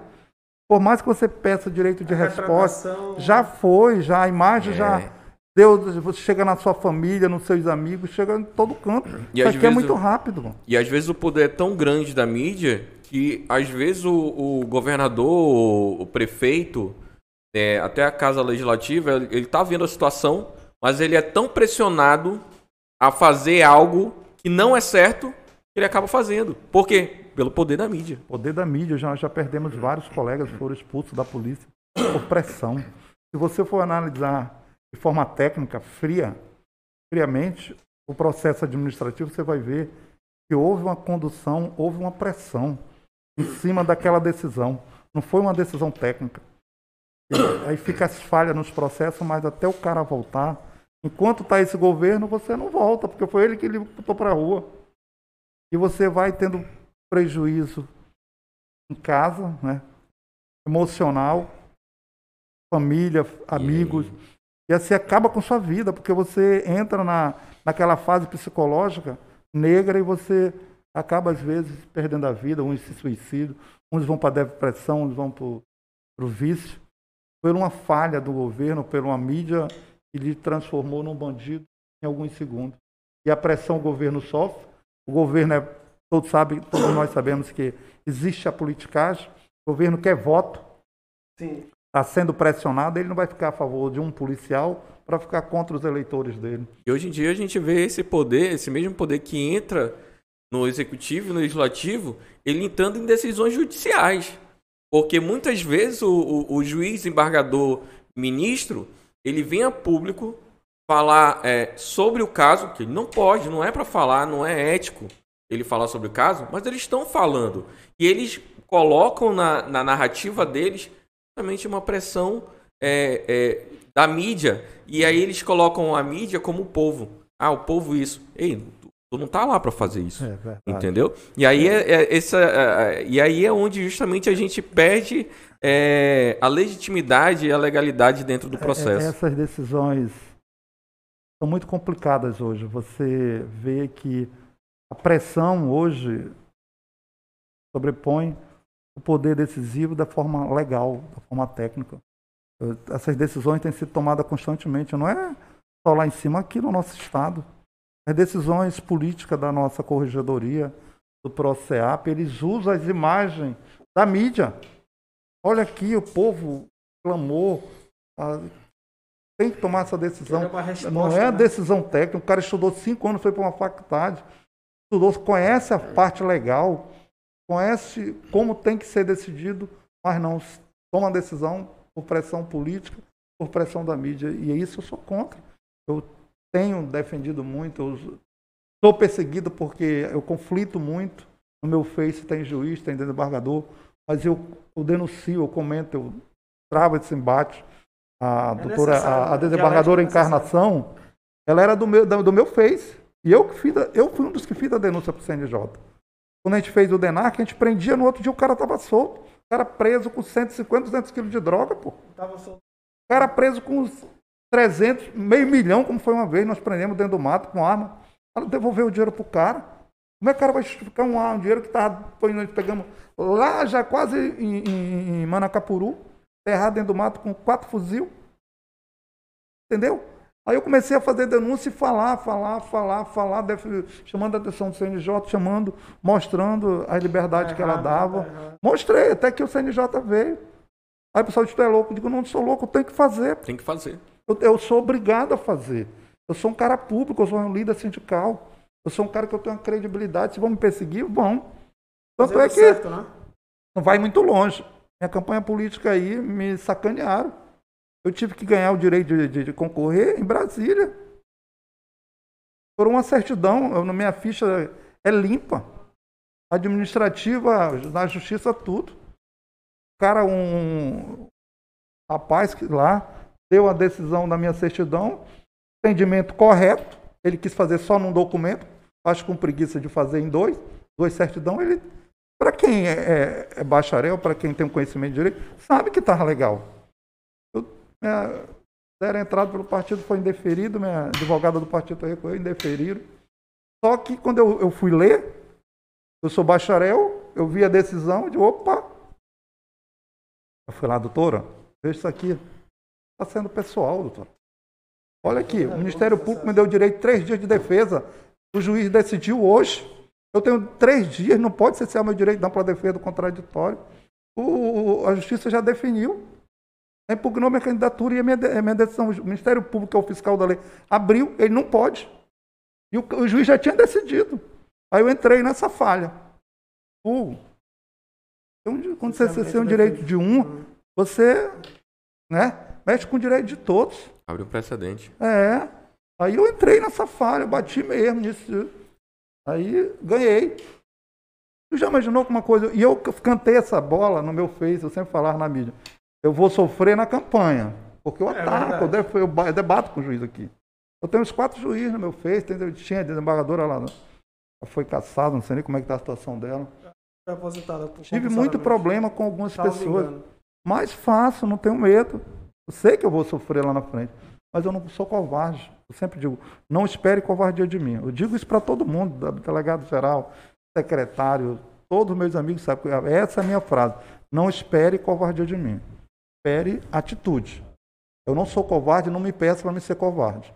Se você é meu amigo, não peça fazer coisa para prejudicar alguém ou para fazer coisas erradas. Eu vou estar do seu lado, mas se for coisa certa. E não me peça para ser covarde. E eu não sou covarde. E eu vou continuar caminhando nesse ritmo. E é eu isso sei que- que eu perco a eleição porque eu falo, tenho essa coragem. Aí muita gente fala, James, porra, do... mano, mas é meu jeito. Não espere covardia de mim. Eu sou seu amigo, sou, vou continuar sendo. E é esse o perfil das pessoas que tem que estar lá dentro. Mas o povo Tanto no não quer. executivo quanto no. É, O eu- povo poder, quer, é, é o que eu percebi, eu vou continuar falando. O povo tem um representante que merece.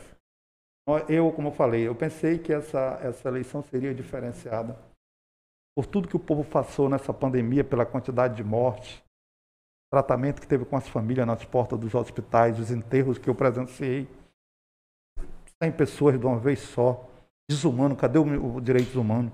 Pegar, eu vi, eu vi, eu me retirei.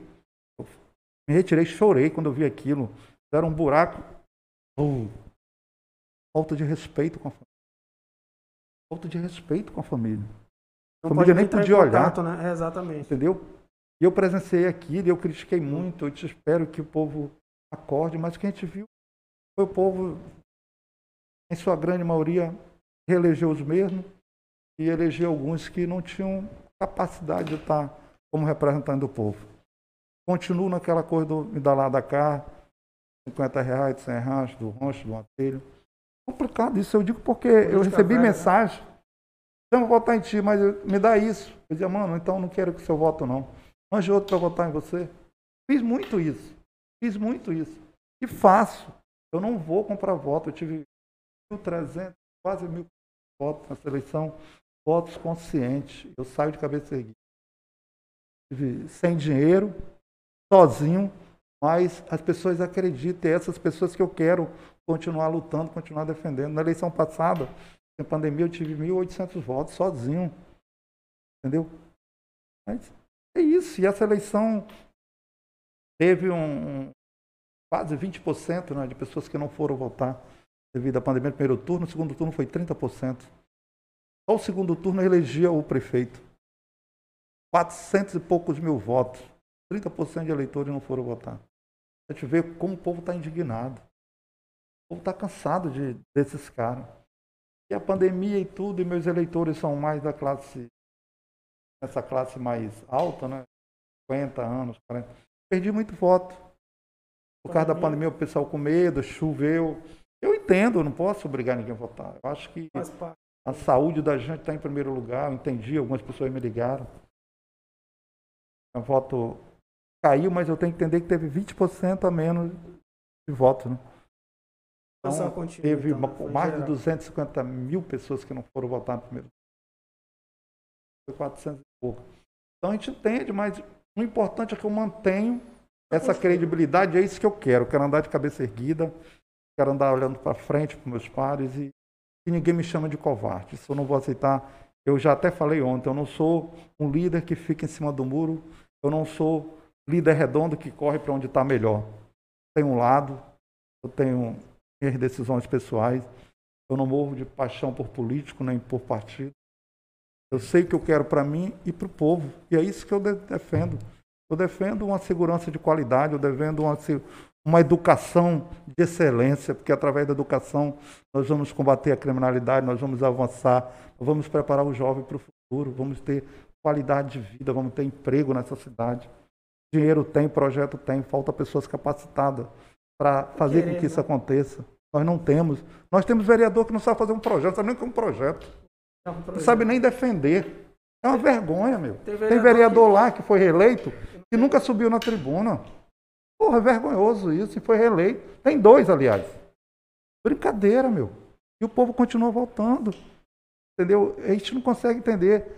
Porque a gente precisa mudar esse quadro caótico que se encontra a nossa cidade, a nossa legislativa. Nós precisamos, você falou, a gente tem que fazer projetos. Projetos que venham viabilizar o jovem, a educação, a cultura, o esporte. Tem gente, como eu falei, tem esse projeto lá, eu faço de coração, dou um pouquinho de mim. Deus me dá tanto, tenho um salário digno que é meu, que eu trabalhei para ter um salário. Hoje a policial tem um salário muito bom. Não é o que nós queríamos, né? Porque ainda temos um problema com o governo, nós estamos com duas parcelas atrasadas de reposição salarial com esse governo duas parcelas, dois anos sem ele pagar. A reposição congelou até setembro, é, né? congelamento, né? É, o governo estadual congelou até setembro. Agora o governo federal já está querendo congelar 15 anos. Salário, promoção e concurso. Brincadeira, e aí? Como é que fica o povo, meu? Já estamos há 10 anos sem concurso. 10 anos. Mais de 10 anos. Praticamente. O efetivo já está defasado. E eles querem manter o efetivo defasado, desprestigiado, porque a segurança é fundamental para a sociedade. Cadê?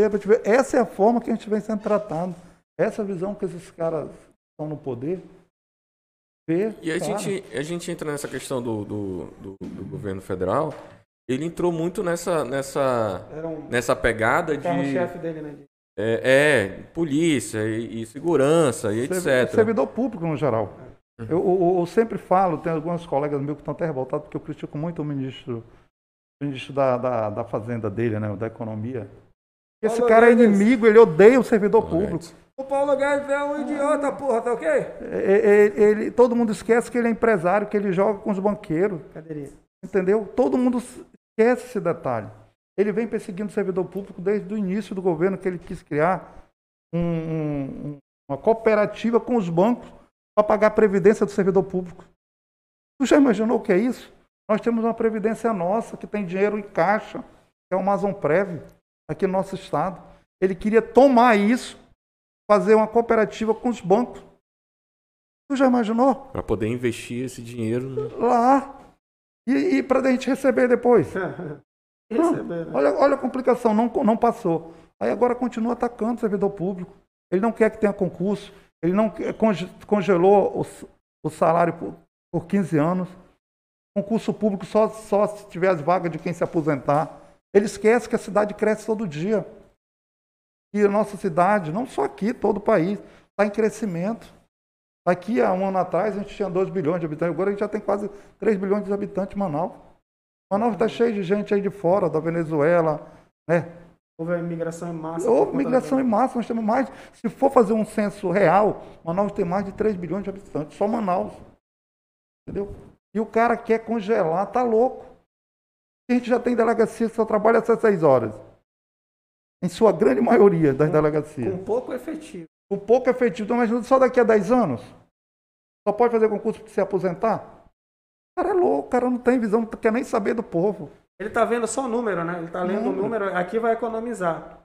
Só que, irmão, o resto, e a segurança pública? O que, que vai acontecer? A saúde. É, a saúde. Se não tem concurso. Tu vai nos hospitais, aí tu vê muita já senhora com idade, enfermeira. O pessoal daquele dia estão se aposentando. Essa, essa pandemia veio para mostrar a real situação da nossa saúde no nosso estado. Nós não temos estrutura nenhuma. Nós não temos estrutura nenhuma. Você viu o caos que transformou essa pandemia na primeira fase. Eu fui muito crítico na primeira fase, digo, não vão se preparar para a segunda, vai ser pior. E está aí a segunda. Foi pior. 200 mortes um dia. Não teve oxigênio para Manaus. Acabou. Não se prepararam, desfizeram. Os hospitais de campanha que trouxeram, desfizeram tudo. Não pensaram poderia agravar a coisa. Não então a gente percebe que o governo não está nem aí para a população, não. O governo não quer saber da- do, do povo. Eles querem saber em ganhar mais, entendeu? Em se promoverem politicamente às custas do sofrimento do povo. Eles querem se perpetuar no poder e o povo que... É a custa do que- sofrimento do povo. É, o proje é um projeto, né? A população, enquanto é, com ignorância, né? falta de educação, volta naquele. É, a política antiga. Da telha, volta. Eles querem aquela- continuar, a é. visão. A além, política né? do me dá lá da cá e o povo continua aceitando. O povo tem que acordar para. Agora eu espero que venha a eleição aí para governo, para deputado, que o povo com essa segunda fase da pandemia tenha acordado. Porque não dá mais para conviver dessa forma. Nós tivemos. Nosso estado foi para a mídia nacional. Foi o primeiro estado aí para mim, vergonhoso, um estado que é o terceiro do PIB. Estado rico. Estado rico, meu. Estado que não teve crise em tempo nenhum. Alguns estados grandes aí entraram em crise, Manaus, Já o Amazonas não quebrando antes de a crise, né? O Amazonas nunca teve crise. Eu fui perseguido no governo Melo, eu e outro colega, gente fundou o Sindepol, que o, governo Melo tentou usar essa questão da crise que deu nacional no nosso estado e nós provamos com documento que o Amazonas não tinha crise. Nós tivemos reunião com o secretário da Fazenda, com o secretário de governo. Levamos técnicos, debateram lá, ele mostrou uma planilha lá, nós mostramos que a planilha estava Furada. Foi desmoralizante para eles dentro da, da Cefaz. A gente mostrou que a planilha toda tinha sido feita por eles. Que não era o real, os cálculos. Dados, né? Ficaram envergonhados lá, nós desmoralizamos o secretário de Fazenda. E sofremos um peso. Sofremos um peso. A gente tinha fundado o Sindepol, o colega está sendo perseguido até hoje. Eu fui, me tiraram na mar do DENAC. Não me lotaram, passei 45 dias voando. Mas como eu sou um cara que sei correr atrás, né? Peguei as falhas e fui para mostrar. Eu digo, ou, ou vocês me, me recebem de volta, resolve minha vida, ou isso aqui vai, vai para a imprensa. Sim, eu sou investigador de polícia, pô. Né? Não tá falando com qualquer um, É, não, amigo. qualquer um eu vou investigar, cara. E fui investigar e descobri muita coisa que depois estourou. Que foi o desvio da saúde. Antes de estourar, eu tinha documentos. Eu tinha fotos. Só para vocês terem uma ideia. Quando eu fui chamado para falar com o secretário, fui com o secretário de governo, na época o Rosaidan disse, ó, tá briga. Eu digo, porra, mas nós não fumamos cachimbo da paz, nós não conversamos com o governador, disse que não ia perseguir ninguém. E agora ele está perseguindo? Não, já me Fui selecionado. Fui né? falar com o delegado geral, disse, não, não sei, mandaram te afastar. Aí eu digo, é, o a última é o secretário de segurança, né? Que era o Sérgio Fonte. Fui lá com ele. não me recebeu. Eu mandei uma mensagem abusada de uma lauda. E à noite ele respondeu. E vem aqui, na próxima semana eu fui. Conversou, me mostrou tudo que meus áudios, porque eu escrevo, eu falo, eu não tenho medo. E mesmo a tela dele, tamanho dessa tua, ele virou assim para mim. Saia passando, falei, eu, tá aí meu nome, secretário, eu não me escondo não. Ele mostrava os áudios, pô, secretário, o senhor conhece minha voz. Não precisa nem para o senhor perguntar se fui eu. Se Sou eu. né? Aí teve um- um- uma matéria que foi de um blog. O cara, o cara do blog, eu tinha blog, tanto é que eu acabei porque foi um pedido, o secretário pediu, porque meu blog era muito forte. Aí ele disse, porra, Jânio, Ah, não, né? isso aqui é demais. Esse Aí jeito quando eu é olhei o rodapé, não tinha meu nome. Eu digo, ei, secretário, tem alguma coisa errada aqui. Eu, eu- não fiz isso. Tá aqui minha senha. Abra meu blog. Já entrou. Todas as minhas matérias estão no rodapé, James Figueiredo. Isso aqui não tem, isso é na matéria minha. Isso aqui foi criada pela sua inteligência. Mas, James, isso aqui foi criado, eu estou lhe dando minha senha, vou lhe dar minha senha dos feitos, tudo, vou lhe dar acesso a tudo que é meu. Tudo meu eu assino, eu não sou covarde, eu não uso meu pseudônimo, eu boto lá James Figueiredo. Minha voz todo mundo conhece no Amazonas. Aí ele ficou assim, tu tem certeza? Eu digo, tenho. Assumo o meu Porque era um ataque pessoal, eu não ataco a pessoa, eu ataco né? a administração, o gestor. Eu digo, isso aqui não partiu de mim, primeiro que eu não ataco pessoa.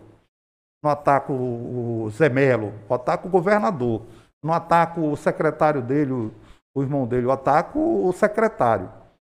Aí, mas quem foi? Eu digo, sou inteligente, tinha que saber, não sou eu que tenho que lhe dizer. Aí ele tinha um comentário, ah, o comentário é meu. O cara postou é um direito meu, liberdade de expressão, comentei no- na matéria dele. É liberdade, eu sou um líder. Se o senhor não sabe que eu represento o sindicato, represento o trabalho, não sabia. Eu digo, então para ele ver como a sua assessoria é fraca e sua inteligência é mais fanta ainda. Eu falei isso mesmo. Ele, porra, Jame, leve para o governador. Isso aqui não é meu não, não ataco pessoa. Aí eu mostrei para ele, abri meu celular aqui, ó. Veja isso aqui.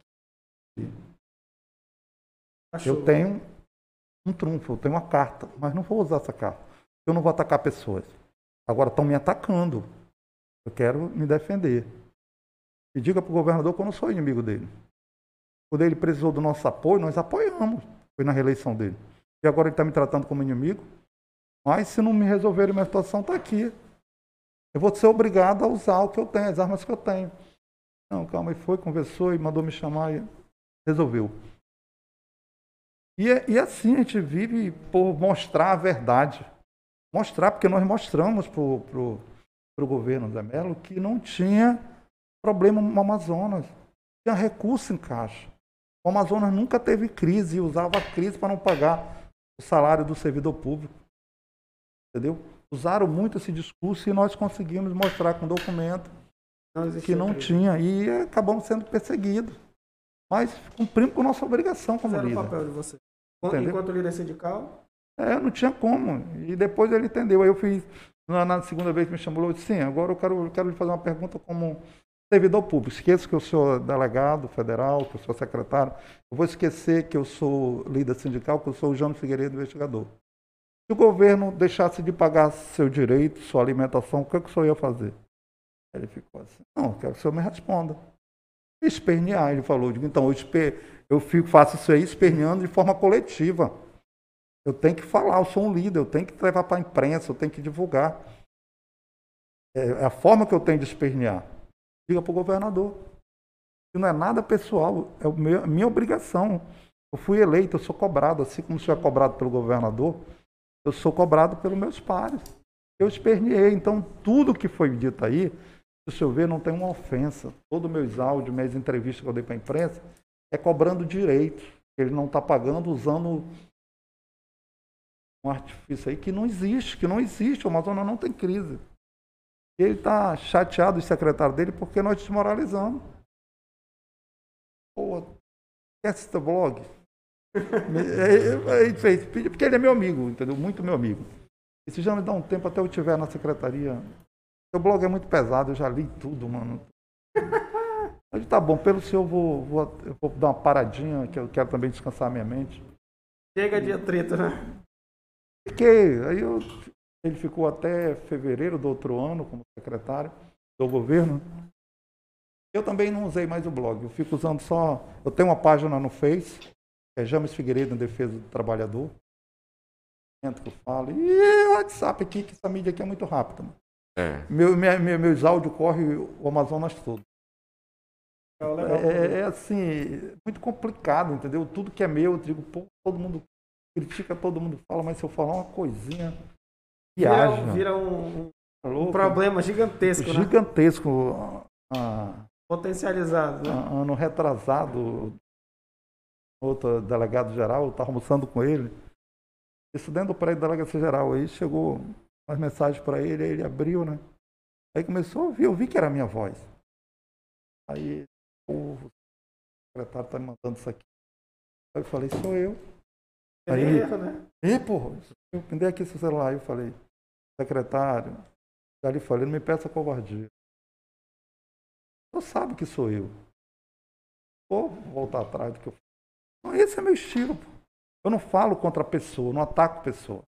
Eu ataco a gestão, eu ataco o governo na luta por direito. Eu nunca brigo por coisa pessoal, por, por essas coisas de política. Minha briga, todo meu tempo de vida é sempre pelo coletivo e é isso que eu quero. Eu quero Defendendo caminhar classe, dessa né? forma. O senhor é filiado a que partido? Eu sou o PSB. PSB? Por sinal, né, o nosso presidente de honra hoje está aniversariando. Para mim é o- um dos melhores deputados desse estado hoje, o estado Serafim Corrêa. Um cara muito sério, um cara que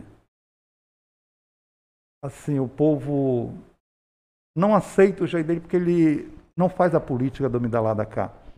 Quem conhece o estilo do E Serafim. a gente viu na época da, do que ele foi prefeito, né? É, ele foi prefeito, não foi reeleito porque não fez essa política Exatamente. do me lá da cá, não comprou voto, não deu rancho, não deu telha, mas foi um grande gestor, transformou Manaus, transformou Manaus. Manaus deu uma visibilidade, os prédios que hoje existem em Manaus, baixou os custos, né? As taxas para os empresários, criou viaduto, deu uma cidade urbana muito boa para Manaus, mas não foi reeleito porque não fez o que o povo quer, né? Vender seu voto, ele não comprou, então. Mas hoje está no segundo mandato, um dos deputados mais atuantes da, da Assembleia Legislativa, considerado um dos melhores. É um mestre lá dentro. Eu já citei de vários deputados.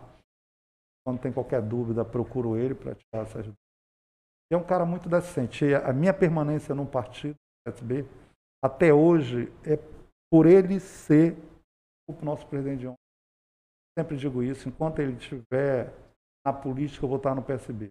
Perdi muito voto, porque a polícia era da direita, era Bolsonaro, e era contra a esquerda, aquilo que eu te falei, se você é contra Bolsonaro, você ou é petista ou é comunista. As pessoas falam sem nem saber o que é ser um petista ou o que é ser um comunista.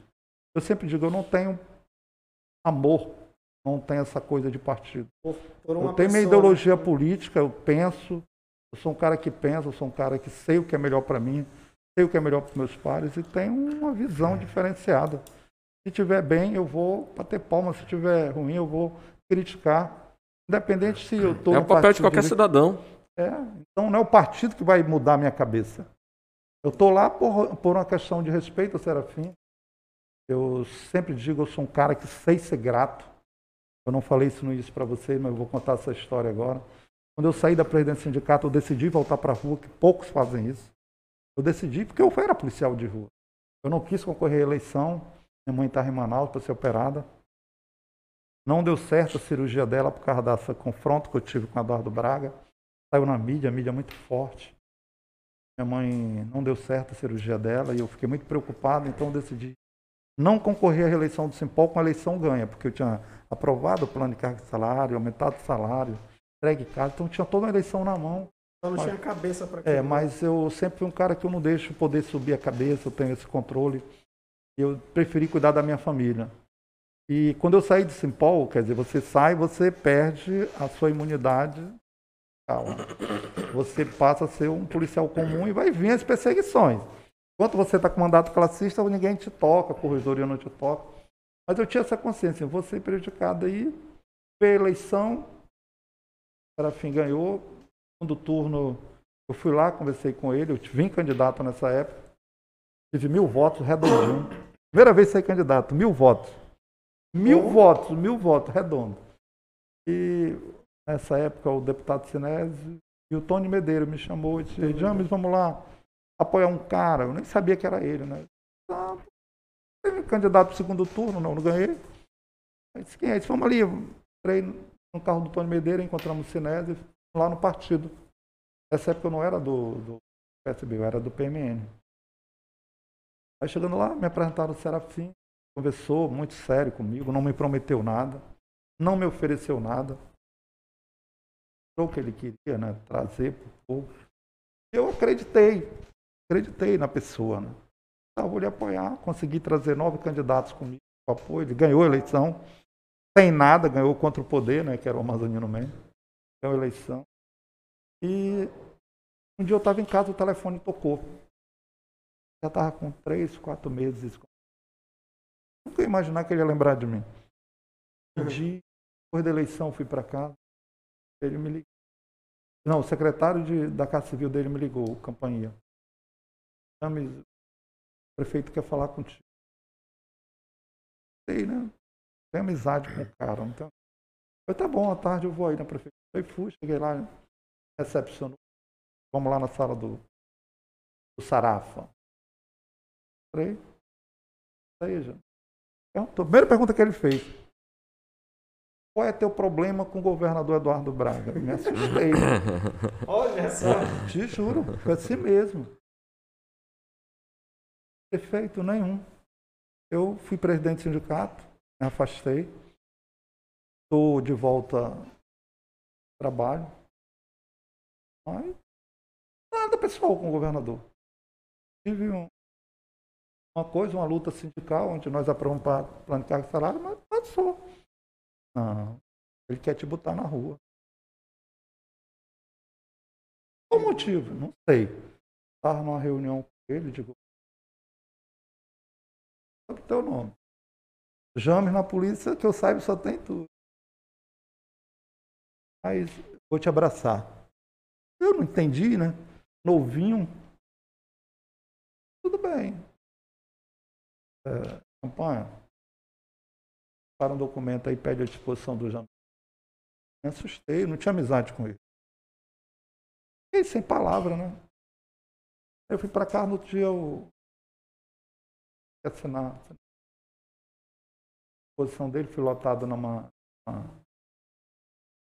numa na Secretaria de Turismo. Fiquei lá quatro anos, trabalhando, trabalhando, trabalhando pra caramba. Na reforma da Ponta Negra, na reforma da, da Praça Dom Pedro, tudo isso eu participei. E voltamos, né? Ele perdeu a reeleição, voltei normal. Aí foi uma decisão minha, vou me filiar lá pela questão de gratidão.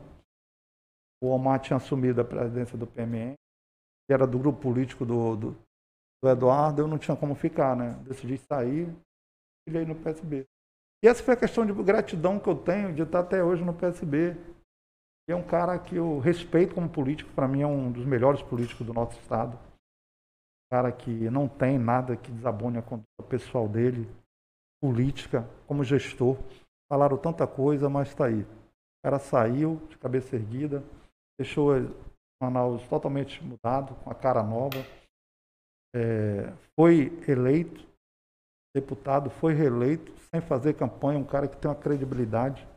É eleito sem fazer política, sem fazer Tem uma campanha. credibilidade muito grande É. entre os próprios políticos. Então eu me sinto prestigiado estar do lado de um cara sério, porque eu me vejo nesse perfil. Eu não gosto de nada errado, eu não gosto de corrupção. Então eu sempre digo, não é o partido, é a pessoa que está lá, entendeu? Que me faz continuar lá. Eu poderia, se eu tivesse vindo pelo qualquer partido de direita, eu teria eleito, teria Sim, sido teve, eleito. teve essa febre. Porque a né? política, a polícia, 90% é Bolsonaro. Eu tenho um problema seríssimo dentro da minha instituição, porque sou do- desse partido. Eu tenho um Pelo conflito, simples fato de ser do partido. Mas eu tenho dito, então, ó, não é o partido, né? eu tenho minha cabeça feita. Não tenho amores por pessoa nem por partido. Eu tenho pelos meus pares, eu tenho pela minha instituição. Tenho já um- uma, uma, uma, uma caminhada que eu seriedade de fazer o que é certo, de olhar sempre para cima, para frente, tendo respeito por onde eu passo. Isso que eu quero. Eu não quero que ninguém goste de mim. Meu Deus, eu quero que as pessoas me respeitem. Eu venho conquistando isso a prova nas eleições. O pessoal gasta milhões aí para ter a quantidade de votos que eu tenho e não Sim. consegue. Eu sem dinheiro, todo ano eu ultrapasso os meus votos, com todas as dificuldades. Então, fico feliz, eu não sou eleito, mas eu digo, pô, que legal. As pessoas pessoa, né? acreditam, né? né? Isso é a prova da credibilidade, é isso que eu quero, eu quero continuar caminhando dessa forma, caminhando, olhando para as pessoas, tendo propostas sérias, por exemplo, que o povo não me deu essa oportunidade. Ah, não, ainda, ainda não. não. De colocar esses projetos, entendeu? Eu acho que são um projeto que vai trazer muita resposta positiva para os nossos jovens, que o caminho é o jovem para a gente acabar com a criminalidade. Se a gente não investir na criança e no jovem, não tem como diminuir a criminalidade no, no nosso estado e no país. Enquanto não acordarem para a questão da educação, da formação, da qualificação, para o esporte, para a cultura, não avança. A gente não vai combater a criminalidade com eficiência. Temos que investir. Nós temos educação é o caminho para tudo. Educação é o caminho para tudo. Você pode ter o melhor armamento, o melhor carro, mas se não educar o jovem, se não tirar ele do ostracismo, dessa vida que ele tem o dia a dia. Se não mostrar um outro caminho para ele. Tem que mostrar, nós temos que mostrar, nós temos como. Nós temos o Estado rico, uma prefeitura rica. Prefeitura que teve 6 bilhões em seu caixa. 6 bilhões. Eu até critiquei, fiz alguns comentários muito duros. O prefeito saiu, tinha 2 bilhões de caixa, por isso que ele meteu um monte de mini terminal e terminal, porque ele tinha que justificar aquilo ali. O prefeito estava com 2 bilhões, não gastou todo o dinheiro da prefeitura. Quer dizer, é prova que tem dinheiro, cara. Por que não investir? Fazer projetos sérios para a gente investir nessa qualificação. A gente entra nas comunidades, vê os campos tudo quebrado. O jovem lá faz suas adaptações nas traves, nas telas. Que absurdo, uma, cidade rica, com arrecadação muito boa. O governo nem se fala. Não vê um projeto da Secretaria Municipal de Esporte, da Secretaria Estadual de Esporte. Eu não vi, tu viu? Ninguém vê. E vem verbo federal. Agora, cadê os fiscais? Cadê as pessoas que fiscalizam o ato do prefeito, do governador? A eleição está aí. Cadê os vereadores e cadê os deputados nessas horas? Né? Não tem, eu critiquei muito isso, eu falei muito. Eu acho que eu arranjei uma inimizade muito grande na cidade, porque eu critiquei muito os vereadores e os deputados. Eu, assim, porque eu quero bem para minha cidade. Eu moro aqui, minha família é daqui, tenho filho aqui, tenho neto, então a gente quer o melhor. E a gente só vai ter o melhor quando a gente vê os, os gestores realmente se preocuparem com a educação, com a segurança, com a saúde. Eu espero que essa segunda onda da, da Covid tenha servido de alerta, porque todo mundo está começando numa terceira onda. Ontem já Europa vi em grupo de médicos comentando a, a, terceira onda. Isso é preocupante. Agora a gente não está vendo nenhuma proposta positiva, nenhuma ação do governo do estado, nem do prefeito. E a gente já teve um ano de pandemia, né? Um ano de pandemia. A gente não viu. Tu já viu alguma? Não viu. Muito pelo contrário, o governador agora acabou de abrir mais, de abrir mais sem preparar os hospitais. Ele abre, que o povo tem direito de trabalhar, o povo tem direito de ir e vir.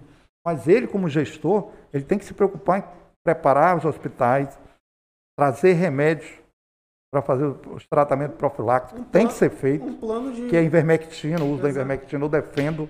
Eu defendo muito o uso da ivermectina, porque eu uso a ivermectina Tratei muitos amigos meus com a ivermectina, com a hidroxicloroquina e com a azitromicina. E dá resultado. Nenhuma das 70 pessoas que eu cuidei da velha guarda da Polícia Civil foi para o hospital. Agora eu cuidei de mim, da minha família, eu, meu irmão, minha esposa, minha filha que é policial, todo o plantão dela pegou, o marido dela, quem está cuidando sou eu. Com essa medicação não foram para o hospital. Agora, é um, é um medicamento barato. Não quer investir aí, no, no, tratamento é, precoce tratamento. Assim, é uma, é uma briga, é uma vai muito além, né? Muitos médicos falam que esse tratamento para saúde. Muitos defendem então. Somente o atual governo defende. Só que não tem nenhum é, científico, eu desconheço. Resultado é, Assim, efetivo, né? existe essa briga Existe. É. dos Tornou profissionais da saúde. inclusive. Eu aqui nos grupos que eu faço parte do intermédio, a grande maioria defende esse tratamento profilático. Eu uso, eu venho usando há um ano e tem dado resultado. Eu te falo porque comigo e com as pessoas que nós cuidamos, que é a nossa turma da velha guarda da polícia, deu certo. O nosso, com esse nosso tratamento que nós criamos. É o kit Covid, eu criei Uhum. entendeu? Com orientação médica, claro, foi. E nem foi agora, mas claro, minha família, meus irmãos, minha sobrinha, fui vítima, tratei e está aqui, eu estou aqui com vocês. Eu não fui para o hospital, nenhum da minha família foi. Meus amigos estão se estão aqui ouvindo aqui, estão nesse momento aqui nessa nossa conversa, estão ouvindo, está sabendo que eu estou falando a verdade. Isso toda a polícia sabe que nós criamos o kit Covid. Eu ajudei muita gente que não é da velha guarda. Fui procurado por servidores administrativos, fui deixar por investigadores do novo concurso, ajudei. E todos eles superaram o Covid. Você não pode deixar a coisa. Né? Sem cuidado. É, se você tomar nos três primeiros dias, tenha certeza que você cura o Covid. Agora, você não pode deixar a pessoa morrer por falta de vontade, por, por, por falta de Iniciativa. e iniciativa do poder público. proatividade. E foi isso que aconteceu, tanto no primeiro como agora no segundo. E eles não estão preocupados com o terceiro. Eu acho que muitos, muitos municípios, aí, muitos estados estão usando esse tratamento profilático da ivermectina. A ivermectina é uma doença que não tem nada que afete se você não tomar em conta a quantidade. Leia a prescrição dela, leia a bula. Eu tomo, eu tomo, eu tomo com essa nova cepa, que é mais forte, eu tomava eh, três comprimidos de 10 em 10 dias, mas eu pesquisando, eu pesquiso muito, gosto de pesquisar, vendo algumas orientações de alguns médicos, especialistas, de alguns cientistas na área de infectologia, ele orienta com essa nova cepa, você tem que tomar três no dia e três no segundo, porque ela é mais forte. Eu estou tomando, eu tomo três, 15, 15 dias agora. Tomo três hoje, três amanhã, daqui a 15 dias eu volto a tomar. Daí eu peguei a doença, estou aqui, minha família pegou, todo mundo toma pelo menos você tem alguma coisa para né, trazer para tentar amenizar essa situação. Agora você não faz nada. É o que tem acontecido no nosso estado. Na verdade, eu acho que é, é plausível a vacina. A vacina já vai resolver. Como há essa esse Mutando. é, a grande chance vários casos só com a vacina eu acho que é um tratamento barato porque não sei é talvez Eu acho que a vacina seria o ponto inicial né, para a gente combater esse vírus. Só que da forma que está acontecendo, muito complicado. Né? O governo federal custou muito, custou muito a fazer esse investimento e acreditar nas vacinas. E essa é a dificuldade que o Brasil está tendo. Ó, nosso estado que foi o primeiro a ter essa crise com essa Segunda- nova cepa. Aqui já era para ter sido vacinado pelo menos 30% da população. Já não foi. Já estão nos jovens, nas pessoas de 57 Pelo anos. menos toda a, a classe prioritária né, de mais idade já era para ter sido vacinado. vacinado. A gente tinha evitado esses milhões de mortes. E é, ficou essa briga política de governo estadual, de governo federal, e acabou trazendo prejuízo para a né? população. Eles brigam lá em cima e quem sofre é lá embaixo. Pois é, matou inúmeras pessoas. Foi um genocídio generalizado por ambos os lados. E ficou uma briga política. Da esquerda com a direita e o povo sofrendo, o povo morrendo. E quem é que vai pagar essas vidas? Pois é, os poderes continuam calados. Ministério Público, OAB, né? Estão tudo calado com essa briga política. A gente não pode estar calado e vendo os nossos colegas, nossos entes queridos morrer por falta da iniciativa do governo.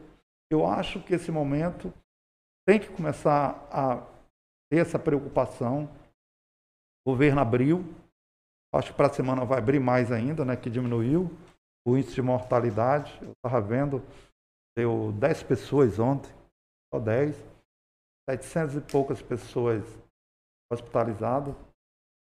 Mas, do jeito que ele está abrindo, sem ter uma, uma, uma, uma, uma contraproposta, uma alternativa de cuidar, vem a terceira vai ser pior.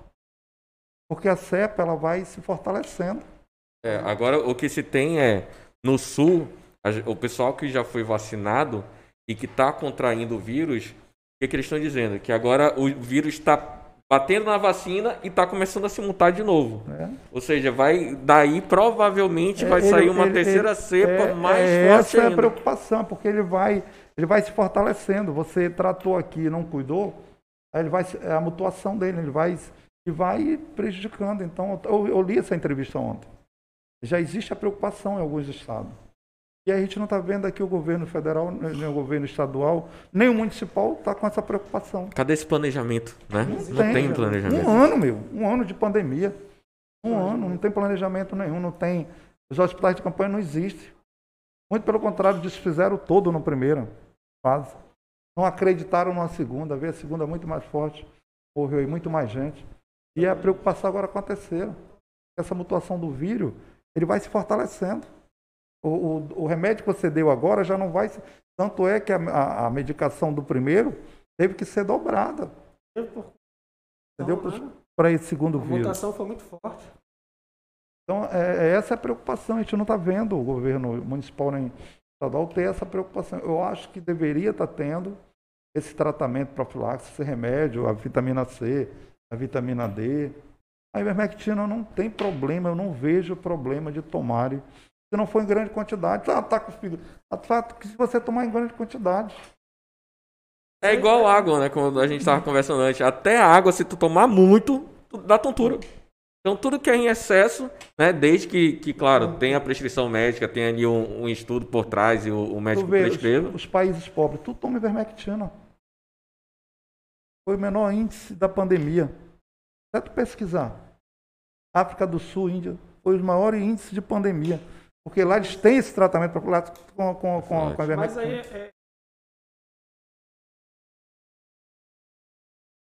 é não. Falta de.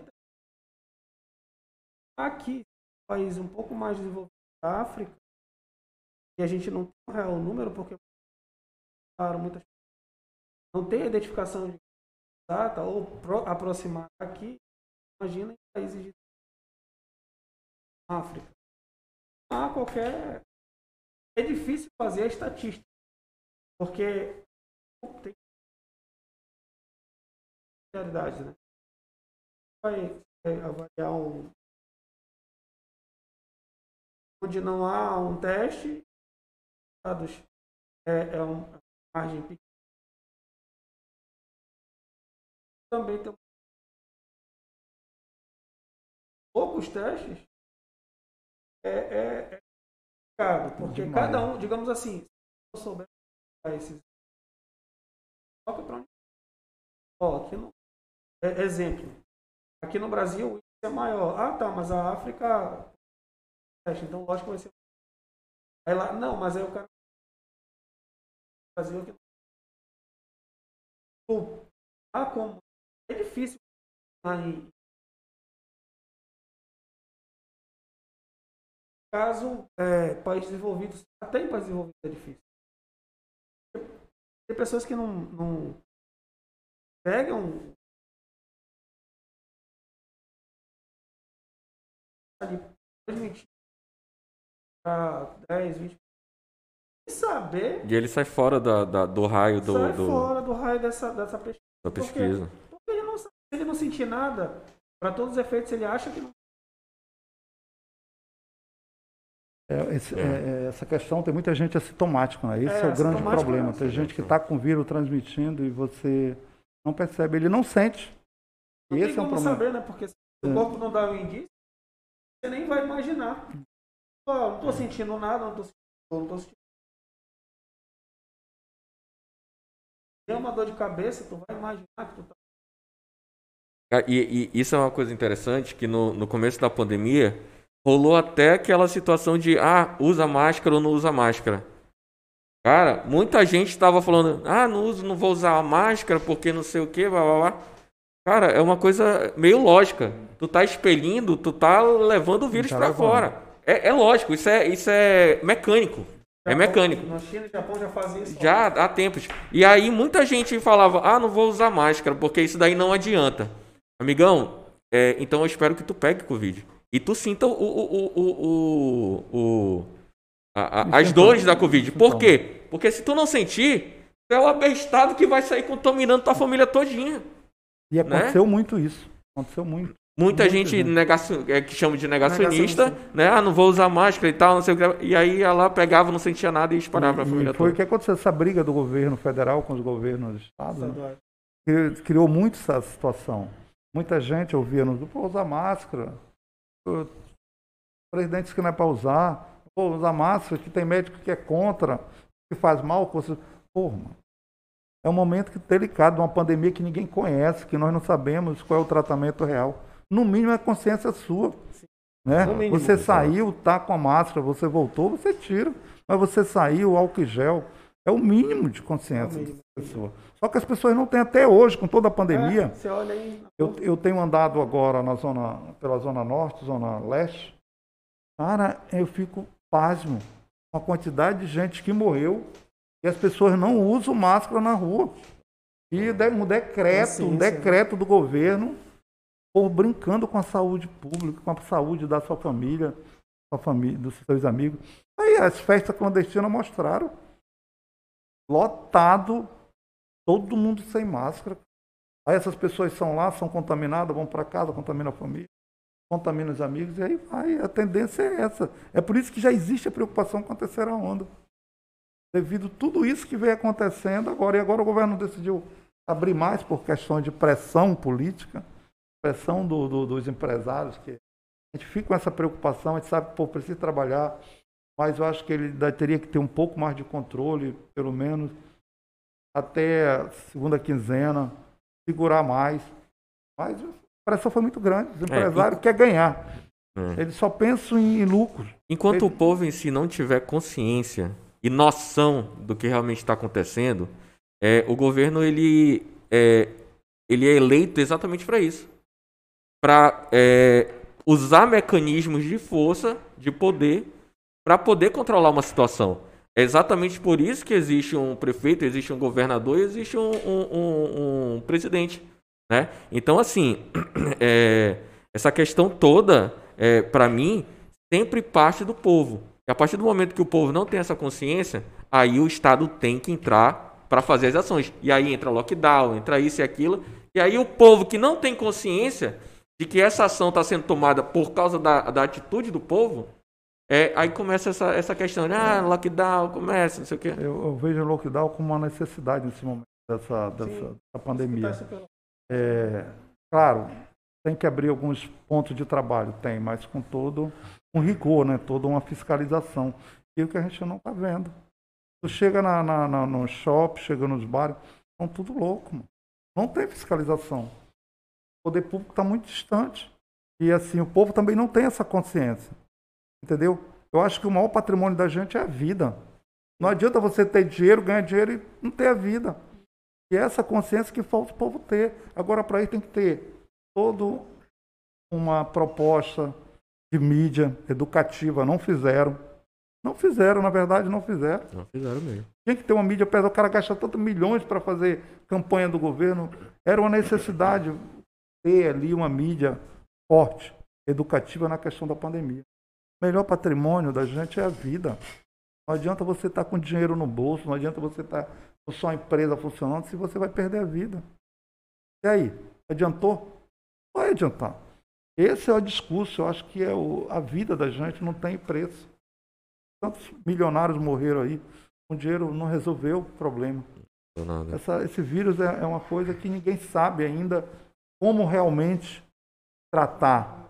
A gente usa alguma medicação, para uns dá certo, para outros não. Essa questão do tratamento profilático, eu acredito que para muita gente deu certo, para outros não. Cada organismo tem um jeito de reagir. Entendeu? Então o povo tem que ter essa consciência, mas não tem. Eu E aí o. Estado, e aí é exatamente que entra o poder papel- público, que entra o poder do exatamente. Estado. Eu acho que a mídia tinha que ser muito forte, tanto por parte da prefeitura como por parte do governo, na questão da pandemia. Não fizeram mídia.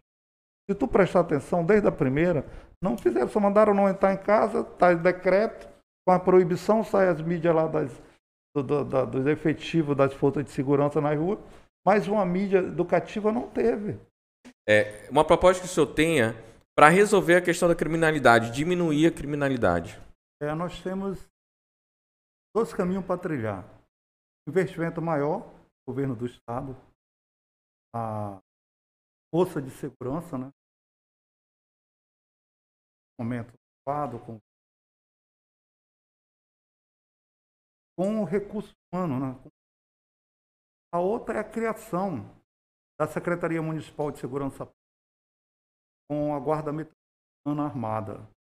É um projeto que já está na cidade. Aí é bem claro, a Constituição fala que o 500 mil habitantes teria que ter a guarda armada. O crime se organizou, fortaleceu a cidade, falta das políticas públicas, segurança pública. Entra prefeito, sai prefeito, falta de dificuldade. Esse investimento que eu acho, vejo como investimento sério para a população, porque segurança hoje, necessidade, necessidade. o povo, o clama por segurança pública, passei agora nessa e a gente viu a maior necessidade do povo era segurança. Quer ter seu direito de de forma tranquila. Hoje você não pode andar mais na rua, parece os donos do seu celular, pessoas tomando as bolsas das mulheres. Você não viu investimento parte do município. O município tem que ser inserido nessa problemática, tem que entrar nessa discussão sim Pelo menos um projeto, né? pública, Nessas- porque a criminalidade maior está na cidade, está no município. As facções estão agindo dentro da cidade. E o prefeito tem que se envolver nesse debate, tem que se envolver nessa discussão, tem que se envolver de forma positiva para trazer, para trazer uma proposta que amenize o sofrimento do povo. E a gente vê, eu por ser especialista em segurança pública, 39 anos de profissão, bacharel, né? direito, a gente conhece um pouco da lei, sabe como pode ser implantado a, a, a Secretaria Municipal de Segurança Pública, trazer a guarda armada para a cidade, para dar essa sensação de segurança para o nosso povo, porque dentro da cidade, os locais os locais de elite, estão inseguros. A gente vê as viaturas. Entra num bairro pobre, entra na Zona Norte, na Zona Leste, para você ver a dificuldade de passar uma viatura. Não porque policiais não queiram, é porque não tem Tem estrutura. efetivo, né? Não tem efetivo, não tem viaturas adequadas. O Estado está aí muitos anos sem fazer um concurso público, muitos anos sem comprar viaturas. As viaturas que tem, todo mundo sabe, são viaturas já sucateadas, não tem viaturas novas. E a gente está vendo agora a dificuldade que tem maior nas comunidades. E é onde pode ser inserido a questão da prefeitura trazer essa proposta para a comunidade, para os bairros, através da criação da Secretaria Municipal de Segurança Pública. Eu não vejo dificuldade nenhuma. Nós temos dinheiro, temos um município rico, temos como fazer. Eu tenho certeza que o prefeito que implantar será reconhecido como prefeito que realmente se preocupou com a segurança do povo. E nós não podemos, ficar à mercê da criminalidade. Quem anda nos bairros vê uma inversão de valores muito grande. O povo trancado, atendendo dentro de, de jaulas, que eu, eu não digo que aquilo é uma grade, proteção, de que é jaula, porque é uma abertura. 40 centímetros. E o bandido solto. Cidadão de bem, preso, dentro da sua própria casa, do próprio comércio, os bandidos soltos. É você andar nos bairros mais distantes.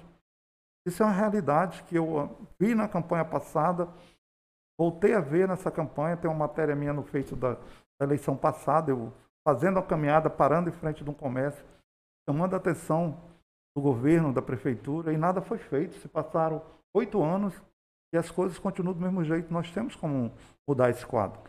Eu vejo que tem possibilidade de ser feito, tem condições de ser feito, se realmente tiver vontade política, interesse do gestor.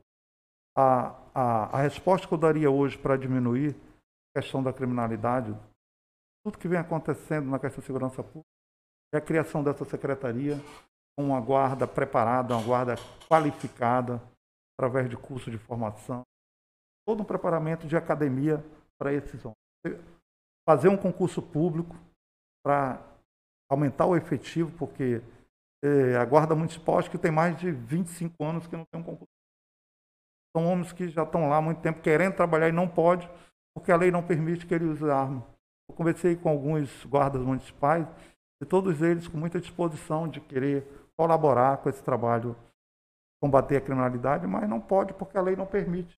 E o caminho é esse, é Secretaria de Segurança Pública com a Guarda Metropolitana Armada, como já existe em vários municípios, em vários estados. Rio Grande do Norte, Pernambuco, Fortaleza, fui no Rio, São Paulo, Rio Grande do Sul, tem sua Guarda Armada fazendo um trabalho excepcional. Se tu for no São Paulo, tu vai ver a guarda nas ruas, nas principais ruas da, da cidade. E lá eles têm um alinhamento do inteligência, é, tipo Estado? Tem, tem, são interligados. Eu digo aqui, é o que poderia ter ser feito aqui. As, jogava a guarda municipal, que é, é hoje é a guarda, a guarda metropolitana, nas comunidades, para ser uma força de apoio à Polícia Civil e à, e, a, e a Polícia Militar, porque hoje ele não tem condições de estar em todos os bairros. Hum. Manaus cresceu muito, Manaus é uma metrópole. Manaus está com acima de 3 milhões, 3 milhões de, de, de habitantes e não foi feito nada para diminuir a criminalidade.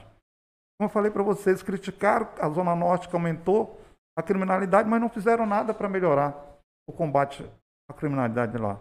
Tem duas delegacias, três agora, que tem o vigésimo no, no, na Lena Carbrais, no Campo Salles, mas que só trabalha até 6 horas, 18 horas fecha as portas, porque por causa de efetivo.